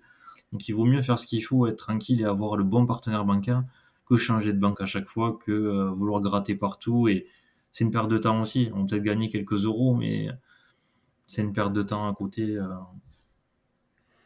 Donc, c'est à Et donc calculer. aujourd'hui, c'est encore euh, possible de se faire financer pour du locatif, après tout ce que tout ce qu'on s'est dit. Aujourd'hui, c'est encore possible. C'est encore possible de déroger aux 35%. Qu'est-ce Après, que tu pourrais dire à, euh, je sais pas, la personne typique qui nous écoute, qui n'a pas encore acheté, qui voudrait acheter, qui a des revenus, on va dire, dans la moyenne, qu'est-ce qu'il faut faire pour, euh, pour être le plus sexy possible pour la banque, d'un point de vue, euh, je sais pas, projet, présentation, euh, compte en banque? Est-ce qu'il y a des, des petits conseils que tu pourrais donner pour vraiment aider? déjà, ce Ou que moins montrer que c'est possible? ce que j'ai dit avant, hein, c'est qu'il faut pas qu'il y ait de crypto, tout ce genre de choses que les banques n'aiment pas. Crypto, jeux en ligne, PMU, euh, loto, euh, paris sportifs, euh, tout ce genre de choses, etc. Et euh, après, c'est les banques, la nouvelle banque que vous allez voir, regarde vos trois derniers relevés de compte. Donc l'essentiel, c'est d'avoir trois derniers relevés de compte propres. Ce que vous avez fait avant, on s'en fout. Entre guillemets, on s'en fout pas parce que euh, si vous avez eu quatre mois avant un, un découvert, ben, ça se voit en général sur les mois suivants. Il y a écrit euh, intérêt de découvert tel mois. Pareil, on a certaines banques aujourd'hui qui nous demandent le relevé annuel des frais bancaires. Donc c'est un papier. où Vous avez en gros ce que vous avez, ce que vous a coûté votre compte, donc les frais de compte, les frais de carte bancaire et s'il y a eu des intérêts dans l'année. Ces banques-là, ça peut piquer si en 2022 vous avez eu euh, du découvert, etc. Après, ça s'explique. C'est toujours pareil, c'est-à-dire que s'il y a des points négatifs, il faut savoir les expliquer à la banque. Que vous soyez à découvert au mois de décembre, ça peut s'expliquer parce qu'il y avait Noël. Que vous soyez à découvert, je sais pas, au mois de mars, parce que vous avez déménagé, ça peut s'expliquer parce que vous avez eu des achats, etc. Il faut que ça s'explique, mais d'une manière. Les choses paraissent plausibles en tout cas. Après, s'il y a 20 découverts euh, dans l'année, des choses comme ça, à un moment donné, euh, faut pas abuser. Donc, après, quand vous allez voir les banques, il faut un dossier qui est, qui est carré. En gros, que vous sachiez de quoi vous parlez. Tous vos chiffres, que vous, aviez, que vous sachiez anticiper, parce que le banquier il est là pour vous tester. Donc, soit vous avez le banquier qui rentre juste les chiffres dans les cases. Donc là, c'est facile. Lui, il voit l'endettement, il regarde rien. En fait, il s'en fout presque de l'humain qui est en face. C'est vraiment des chiffres. Soit vous avez le banquier qui va chercher, qui va voir, qui va vous poser des questions. Pourquoi ça? Pourquoi si Qu'est-ce qu'il y a eu là? Etc. Parce que le banquier, il analyse tous vos relevés de compte. Aujourd'hui, vraiment, le papier le plus important où on voit tout, c'est vos relevés de compte. On voit comment vous vivez. Vous avez ces 4-5 pages sur un relevé de compte. On voit que vous êtes dépensier. Après, c'est sûr que si vous avez 10 000 euros par mois, vous pouvez dépenser. Mais bon, à un moment donné, il faut être plausible. Aujourd'hui, vous avez un loyer à 600 euros par mois. Vous voulez acheter un bien avec un crédit à 900 euros. Ben, il faut que le banquier puisse voir que les mois précédents, vous arriviez à mettre ben, ces 300 euros de différence de 300 côté. C'est des choses comme ça qui paraissent, qui paraissent simples, mais en fait qui sont vachement étudiées, vachement regardées. Nous, ce qu'on regarde, c'est bon, l'endettement, le reste à vivre un petit peu, mais c'est surtout ce cap, en fait, ce, ce saut de charge. Si vous passez d'un loyer à 500 où vous êtes à zéro tous les fins de mois, sans être à découvert, mais à zéro, à un crédit à 1000, ça peut être compliqué, ça peut être mal vu. C'est pas pour autant qu'on va pas vous prêter, mais c'est pas forcément un point positif. Donc c'est vraiment lisser, au maximum ses comptes, euh, le plus propre possible, être le bon père de famille et, euh, montrer que, voilà qu'on sait qu'on sait se payer aussi avant de, payer euh, de payer le reste et payer les autres tout simplement. C'est ça, qu'on sait mettre de l'épargne de côté. Et après c'est une question d'interlocuteur en face et de savoir vendre le projet, de savoir se vendre, etc. Malheureusement aujourd'hui c'est, enfin malheureusement c'est le cœur de notre boulot aussi à nous.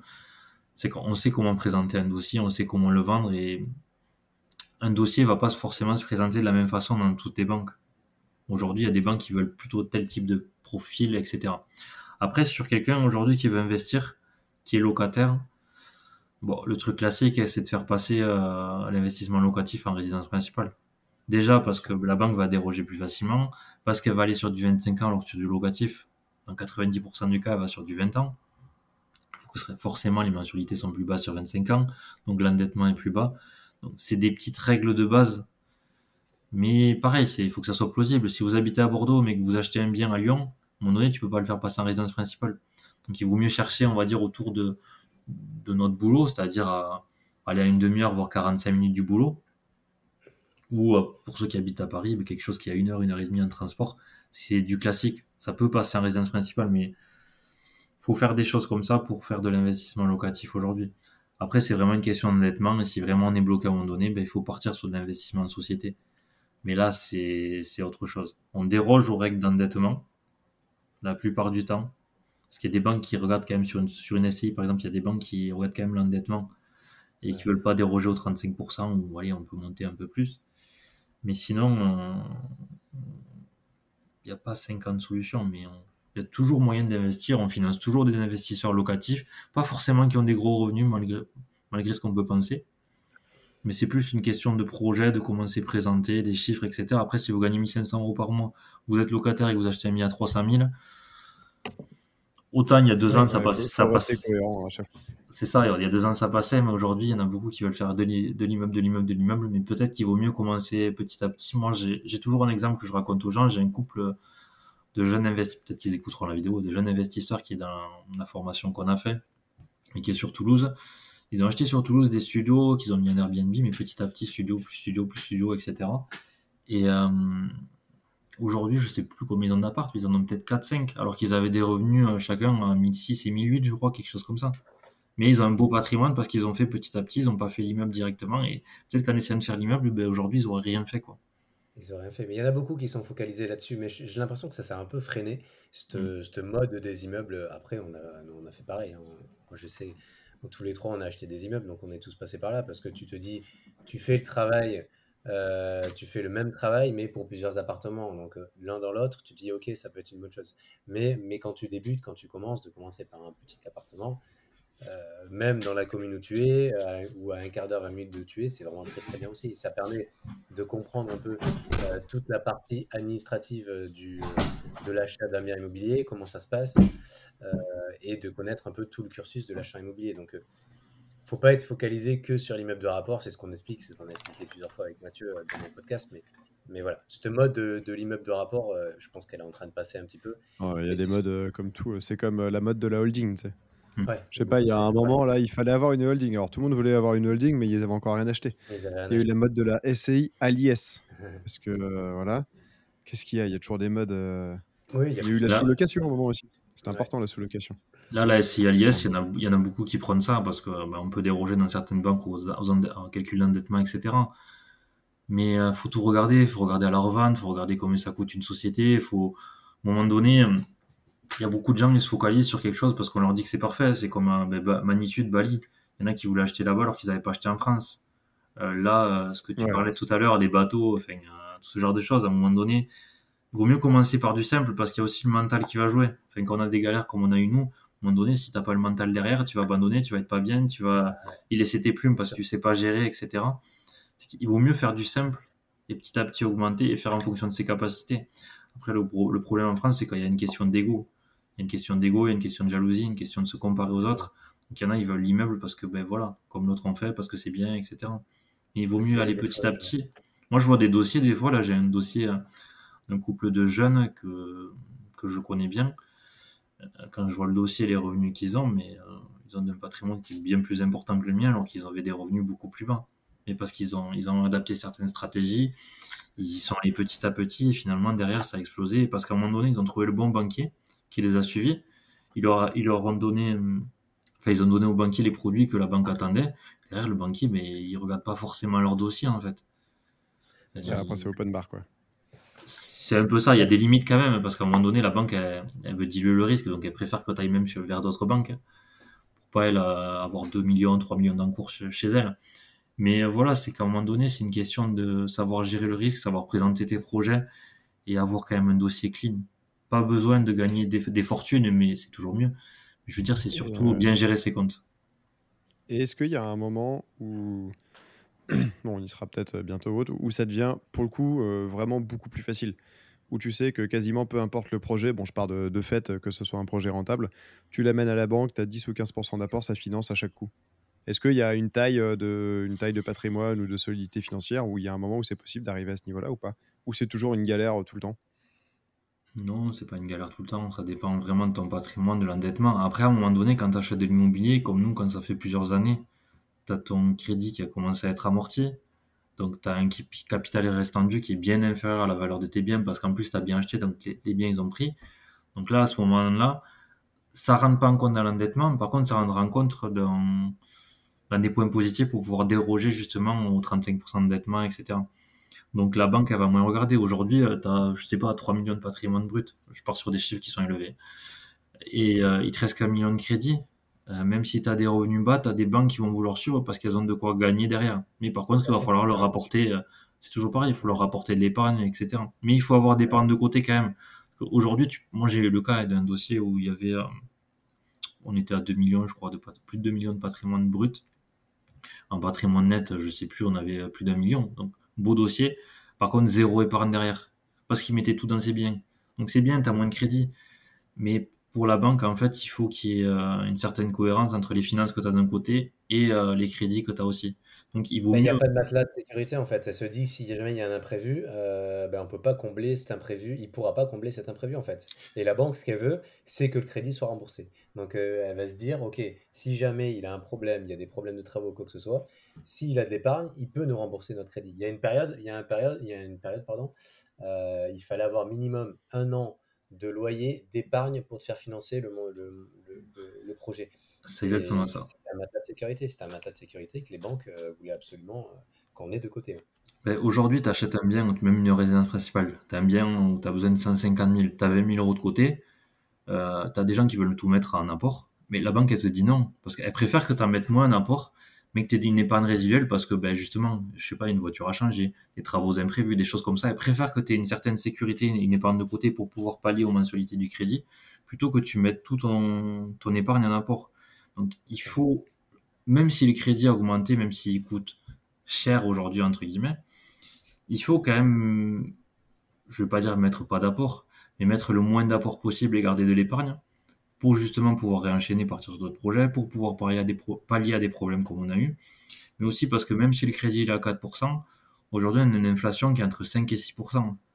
Donc en fait, tu empruntes à un coût qui est moins cher que l'inflation, donc tu gagnes de l'argent. C'est difficile à comprendre, mais tu empruntes à 4%, tu as une inflation à 6%, mais tu gagnes 2% en fait à chaque fois que tu empruntes. Donc c'est des choses comme ça, sachant que aussi une petite chose comparée à, beaucoup de pays qui ont des taux variables, nous on a des taux fixes, donc on a des mensualités qui restent les mêmes pendant 25 ben, ans si on prend un crédit sur 25 ans. Sauf qu'entre temps, sur les 25 ans, j'espère quand même que les revenus vont augmenter, nos revenus. Normalement c'est le cas, il y a une inflation qui augmente, il y a des revenus qui, qui suivent plus ou moins, mais bon, voilà, ça, ça dépend de, de comment c'est mis en place, on va dire. Mais tu as des revenus qui augmentent, tu as une mensualité qui reste la même. Donc aujourd'hui, si ton endettement, il va dire, il est à 35% parce que tu t'es mis à la limite, dans 20 ans, tu as, toujours ce crédit, mais tu as des revenus qui ont augmenté, mais ton endettement, il est plus faible. Ton impact de tes crédits de payer tes mensualités, il est plus faible. Et surtout dans du locatif, tes loyers, ils augmentent quand même tous les ans, normalement, si tu les augmentes, en fonction de l'indice de l'IRL, de l'indice de... J'ai perdu le mot le R, je sais plus. des loyers, euh, ouais. de, revalorisation des loyers, en gros. Donc, tu as une mensualité qui reste la même, tu as des loyers qui augmentent, tu as d'autres charges à côté qui augmentent, comme la taxe foncière, on voit bien qu'elle explose quand même ces dernières années. Mais donc, au final, l'impact de ton crédit, il est de, il est de plus en plus faible au fur et à mesure des années. Sauf que toi, tu amortis ton crédit, euh, tu capitalises, etc. Donc franchement, il faut, faut y aller, il faut pas attendre pour investir. Il faut vraiment regarder, euh, bah, c'est les règles de base, hein, l'emplacement, euh, acheter en dessous du marché. Et, et puis voilà, après, il y a le, on va dire le risque, il est limité. Et là, en termes d'apport, sur les derniers dossiers que tu as eus, en général, c'était quoi l'apport demandé par les banques? C'était minimum les frais de notaire? C'était un pourcentage? C'était comment? Tu as beaucoup de banques aujourd'hui qui te demandent d'apporter tous les frais, c'est-à-dire frais de notaire, frais de dossier, frais de garantie. Donc, euh, bah, frais de notaire, on est autour des 8%, hein, ça dépend forcément si on achète plus cher, le pourcentage il est moins cher. Et quand tu rajoutes frais de dossier, frais de garantie, tu es, autour des 10%, on va dire, à peu près d'apport on a des dossiers qui sont passés avec très peu d'apport, avec beaucoup moins que ça. Mais après, c'est pareil, il faut que ça soit plausible. Aujourd'hui, tu as 30 ans. Tu es rentré dans la vie active il y a 5 ans. Tu n'as que 15 000 euros de côté. Ben, tu n'as que 15 000 euros de côté parce que tu gagnes 1500, 2000 euros. Mais c'est normal en fait. Donc tu peux mettre moins d'apport. Pour une banque, c'est bien vu. Que la même chose, tu as 50 ans, tu gagnes 5000 euros par mois, tu n'as pas d'épargne. Ben, à un moment donné, euh, tu vas être moins financier ouais, c'est pas par rapport à l'âge, mais c'est plutôt que tu as des gros revenus et tu pas d'épargne de côté. Donc, à un moment donné, voilà. Donc, on arrive à faire passer les dossiers, notamment sur la résidence principale, avec très peu d'apport, avec moins que ça. Mais on a quand même des banques où euh, c'est le critère minimum. Tu peux pas déroger à ça et tu es obligé de mettre plus. Et là, on a une banque qui a, ben, je crois que c'était la semaine dernière, qui a changé ses règles, où en gros, il faut tous les frais et 10% du projet aussi. Là, ça, commence à piquer. C'est ça. Mais surtout que si tu regardes aujourd'hui c'est toujours pareil, BFM TV euh, et autres, où ils te disent que l'apport moyen en France, je crois que c'est 80, je sais pas si c'est pas 89 000 euros, etc. Euh, nous, personne n'a ça. Hein. Enfin, moi, je vois la campagne, personne n'a cet apport-là. Nous, on est plus. Après, euh, ils doivent intégrer dedans les, Parisiens qui ont vendu un studio à 600 000, qui le mettent en apport en achetant un truc qui doit fausser le marché. Ben, ceux qui te faussent le marché, c'est ceux qui ont du cash et c'est souvent ceux qui arrivent à la retraite, qui revendent leurs biens et qui sont secondo accédants, en fait, qui repartent sur un nouveau bien, etc. Donc, c'est surtout ça.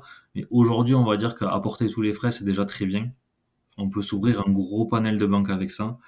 On peut faire du quasi sans apport, voire sans apport, mais c'est à la marge, c'est-à-dire c'est faut un dossier solide derrière. Il faut qu'il y ait, euh, l'épargne à côté, en fait, aussi. Hein. C'est-à-dire qu'aujourd'hui, tu achètes un à 200 000. Normalement, on te demande 20 000 d'apport. Mais tu as des banques c'est toujours pareil, c'est une question d'interlocuteur de savoir le, présenter, mais qui vont te demander peut-être rien d'apport, mais par contre de placer chez elles les 20 000. c'est des choses comme ça. Donc, mais euh, quand tu as les frais, tu touches vraiment quand même une grosse partie des banques. Mais après, c'est par région en fait. D'une région à l'autre, tu n'as pas les mêmes euh, demandes. Oui, parce que c'est ça, c'est par région aussi en termes de même de délégation euh, conseiller bancaire et directeur d'agence.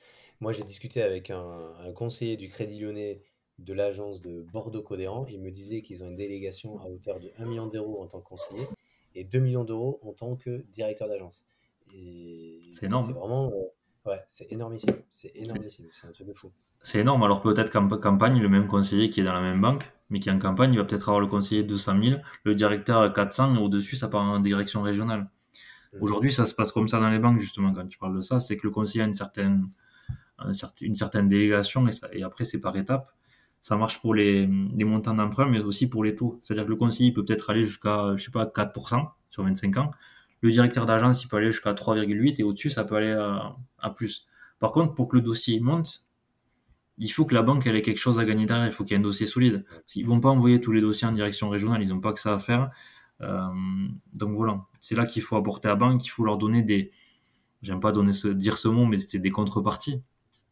En gros banque pour derrière ils puissent ils envie de se battre pour le dossier et, et que ça aille plus haut pour avoir les meilleures conditions. Après, aujourd'hui aussi, ce que la plupart des banques regardent, c'est la société de cautionnement, c'est-à-dire la société qui sert de garantie sur le sur l'emprunt.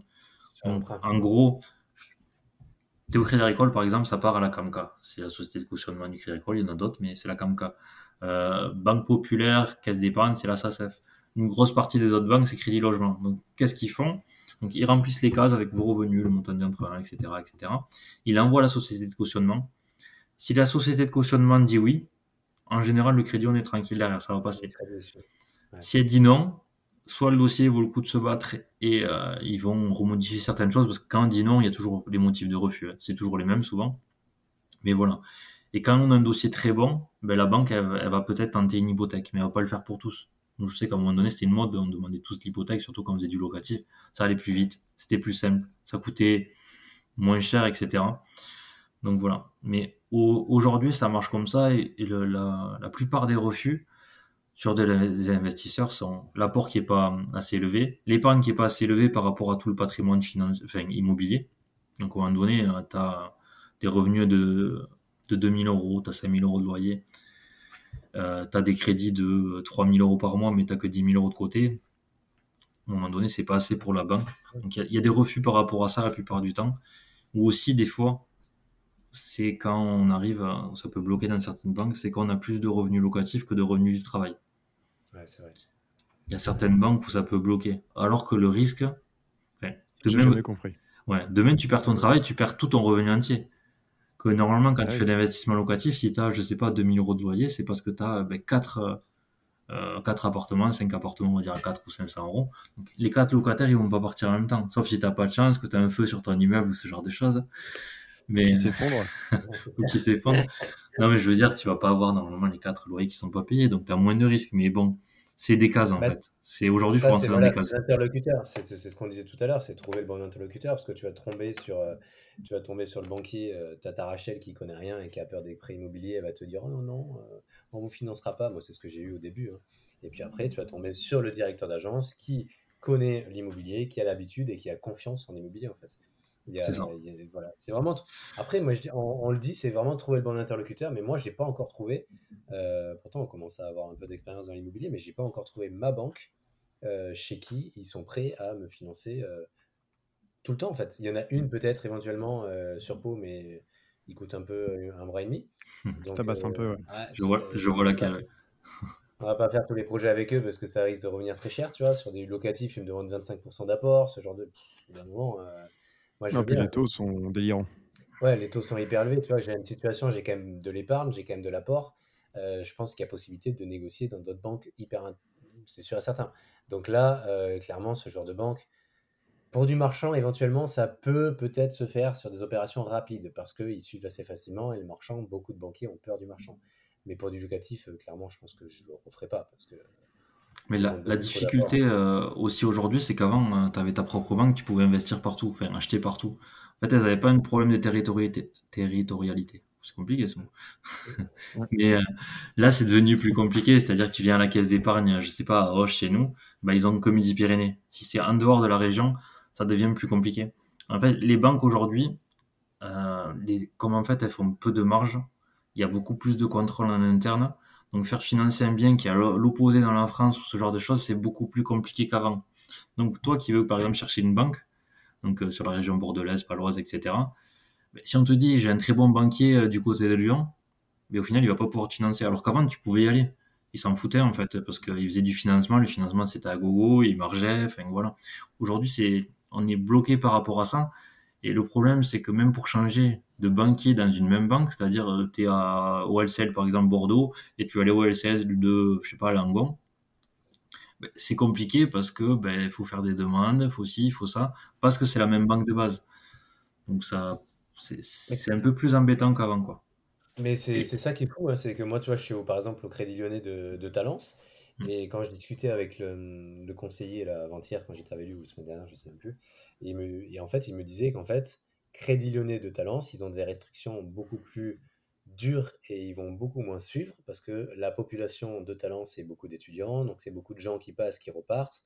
Et, c'est ça la différence entre cette agence-là et l'agence de Bordeaux-Côte d'Agran, où c'est des gens un peu plus aisés, donc ils essaient de fidéliser un peu plus les clients, des gens un peu plus âgés, et la délégation est complètement différente. Moi j'étais choqué, là, tu vois, j'ai essayé de les joindre hier, je les ai pas eu. Il faut que je rappelle, parce que clairement, si je peux aller dans cette agence, je vais y aller, parce que euh, quand on dit qu'un conseiller a une délégation à hauteur de 1 million d'euros, euh, tu, peux faire beaucoup de choses avec 1 million d'euros. Ah, bah, quand ils ont une clientèle euh, aisée, qui demande des gros financements, qui a des gros moyens hauts, ils, ils sont pas choqués. Alors que mmh. quand tu es dans le truc du quartier où il n'y a pas, pas une thune et que le plus gros financement il a 150 000, c'est clair que le conseiller, tu viens lui demander 600 000, il, il a peur. Bah, il s'étrangle parce qu'il a jamais vu ça. Alors qu'en fait, là-bas, sur l'autre agence, ça se trouve, 600 000, c'est c'est le truc qu'on fait tous les matins, quoi. Ouais, après, il y, a deux choses à voir aussi. Il y en a qui disent aussi, euh, il vaut mieux être le, le, comment dire, le gros euh, client d'une petite agence que le petit client d'une grosse agence. ce que j'allais dire. Moi, il y, a, des fois, il y a des clients, il y a des clients, je sais pas, on va dire un client qui habite à Bordeaux qui va investir à un petit village, Castel-Jaloux, dans le 47. Comme ça, c'est pas trop loin, hein, c'est plausible. En fait, des fois, tu as des clients, tu vas plutôt envoyer le dossier ben, sur Bordeaux, parce qu'il habite là-bas. Mais sur des dossiers comme ça, où ton conseiller bordelais, il connaît pas du tout Casteljaloux, il connaît rien, parce que ben voilà, c'est petit, c'est plus perdu, ben, je vais peut-être l'envoyer plutôt vers des banques autour de Casteljaloux qui connaissent plutôt le, ben, la ville, le secteur, etc. Donc c'est c'est à jouer en fonction en fait du, du, dossier, en fonction du projet, etc. Où tu sais vers quelle banque aller. Après, oui, c'est compliqué d'aujourd'hui de, trouver le bon interlocuteur, surtout que ça change beaucoup. En fait, des conseillers évoluent beaucoup. Tu as le conseiller qui est particulier, il va vite passer au niveau un conseiller pro ou d'autres d'autres postes. Donc, c'est compliqué de garder un même conseiller, surtout qu'il y a des banques qui ont une politique interne qui font que il faut pas que le conseiller il voit ses clients pendant trop de trop d'années et qu'il devienne ami avec ses clients en fait. C'est ça C'est exactement ça. Donc on les change souvent de poste. C'est des politiques en interne dans les banques qui peuvent être compliquées à comprendre de notre côté. Mais c'est ouais, c'est compliqué à trouver le bon interlocuteur. C'est vraiment un, problème. Il y, a une question qu'on ne t'a pas posée, qui est un peu bête. C'est quel est l'avantage pour, euh, pas pour nous ou pour n'importe qui de passer par un courtier et de ne pas aller voir directement son banquier?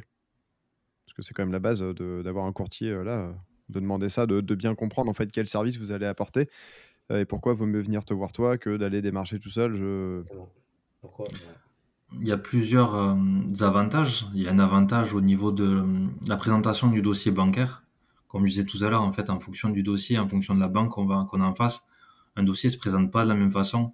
On sait vers quel point appuyer, on sait comment démonter, on va dire, les points négatifs du dossier, comment vraiment le présenter, sur quoi appuyer, euh, qu'est-ce qu'il faut montrer au banquier, qu'est-ce qu'il faut mettre en avant. Euh, on sait dès le départ, moi, ce que je dis souvent aux clients, c'est, je leur dis ce qu'on peut avoir à peu près en termes de, mensualité, etc.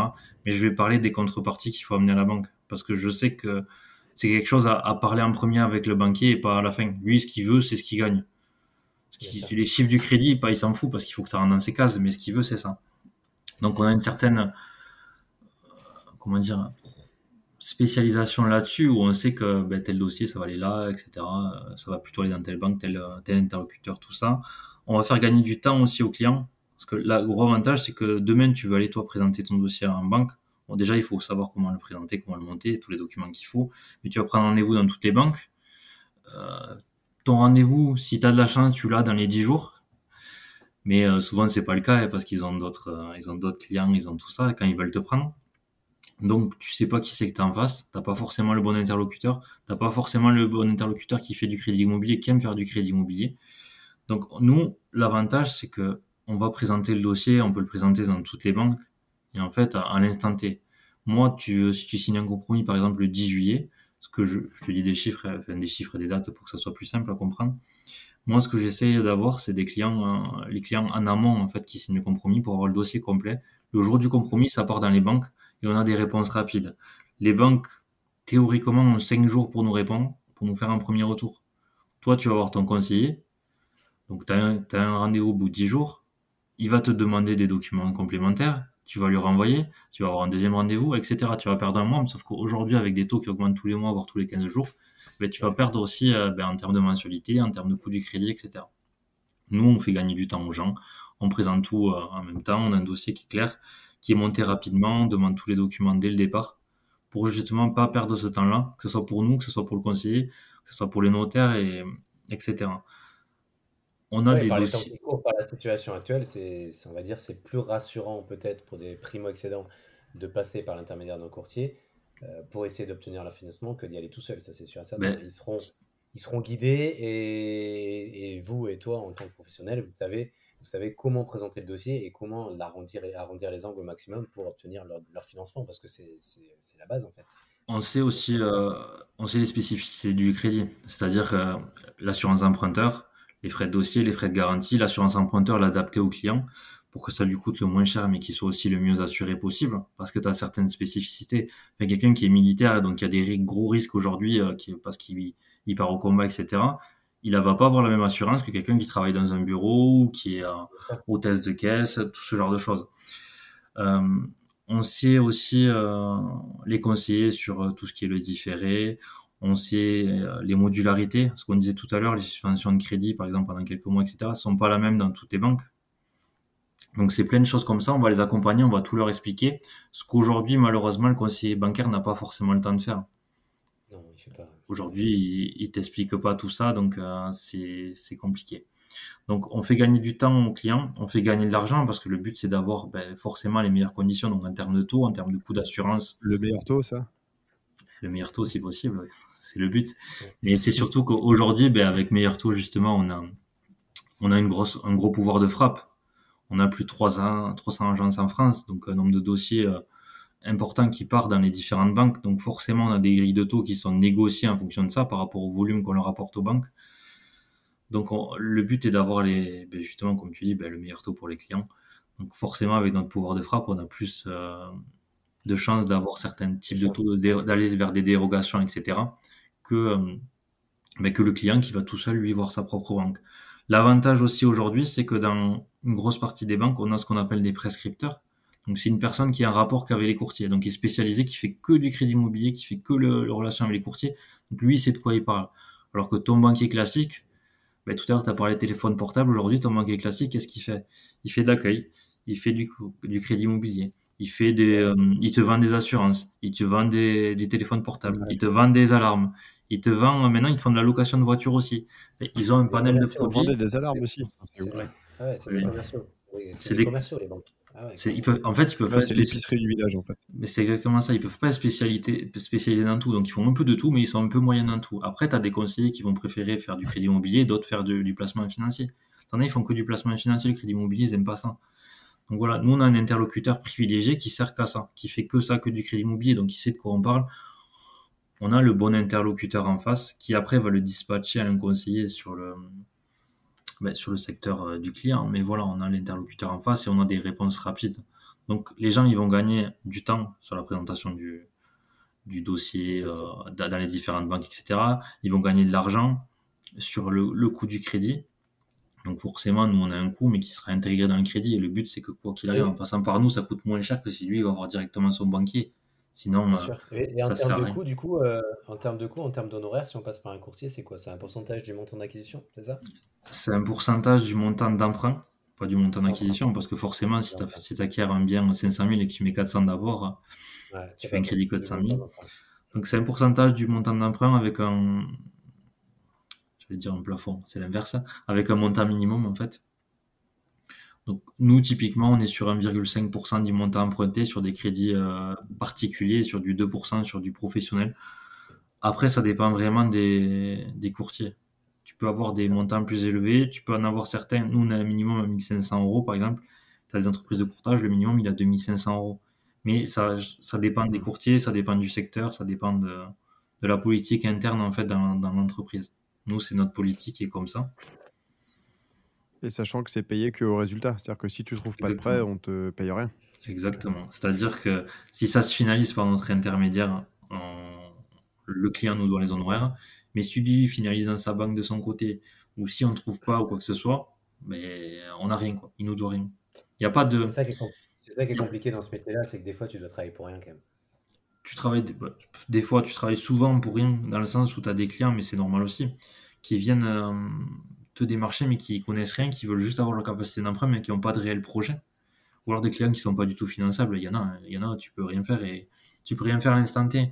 Mais je pense que si tu prends le temps avec les gens si tu les conseilles si tu les écoutes etc et peut-être que eux ils sont pas finançables maintenant mais que dans trois mois ils le seront et ils reviennent vers toi.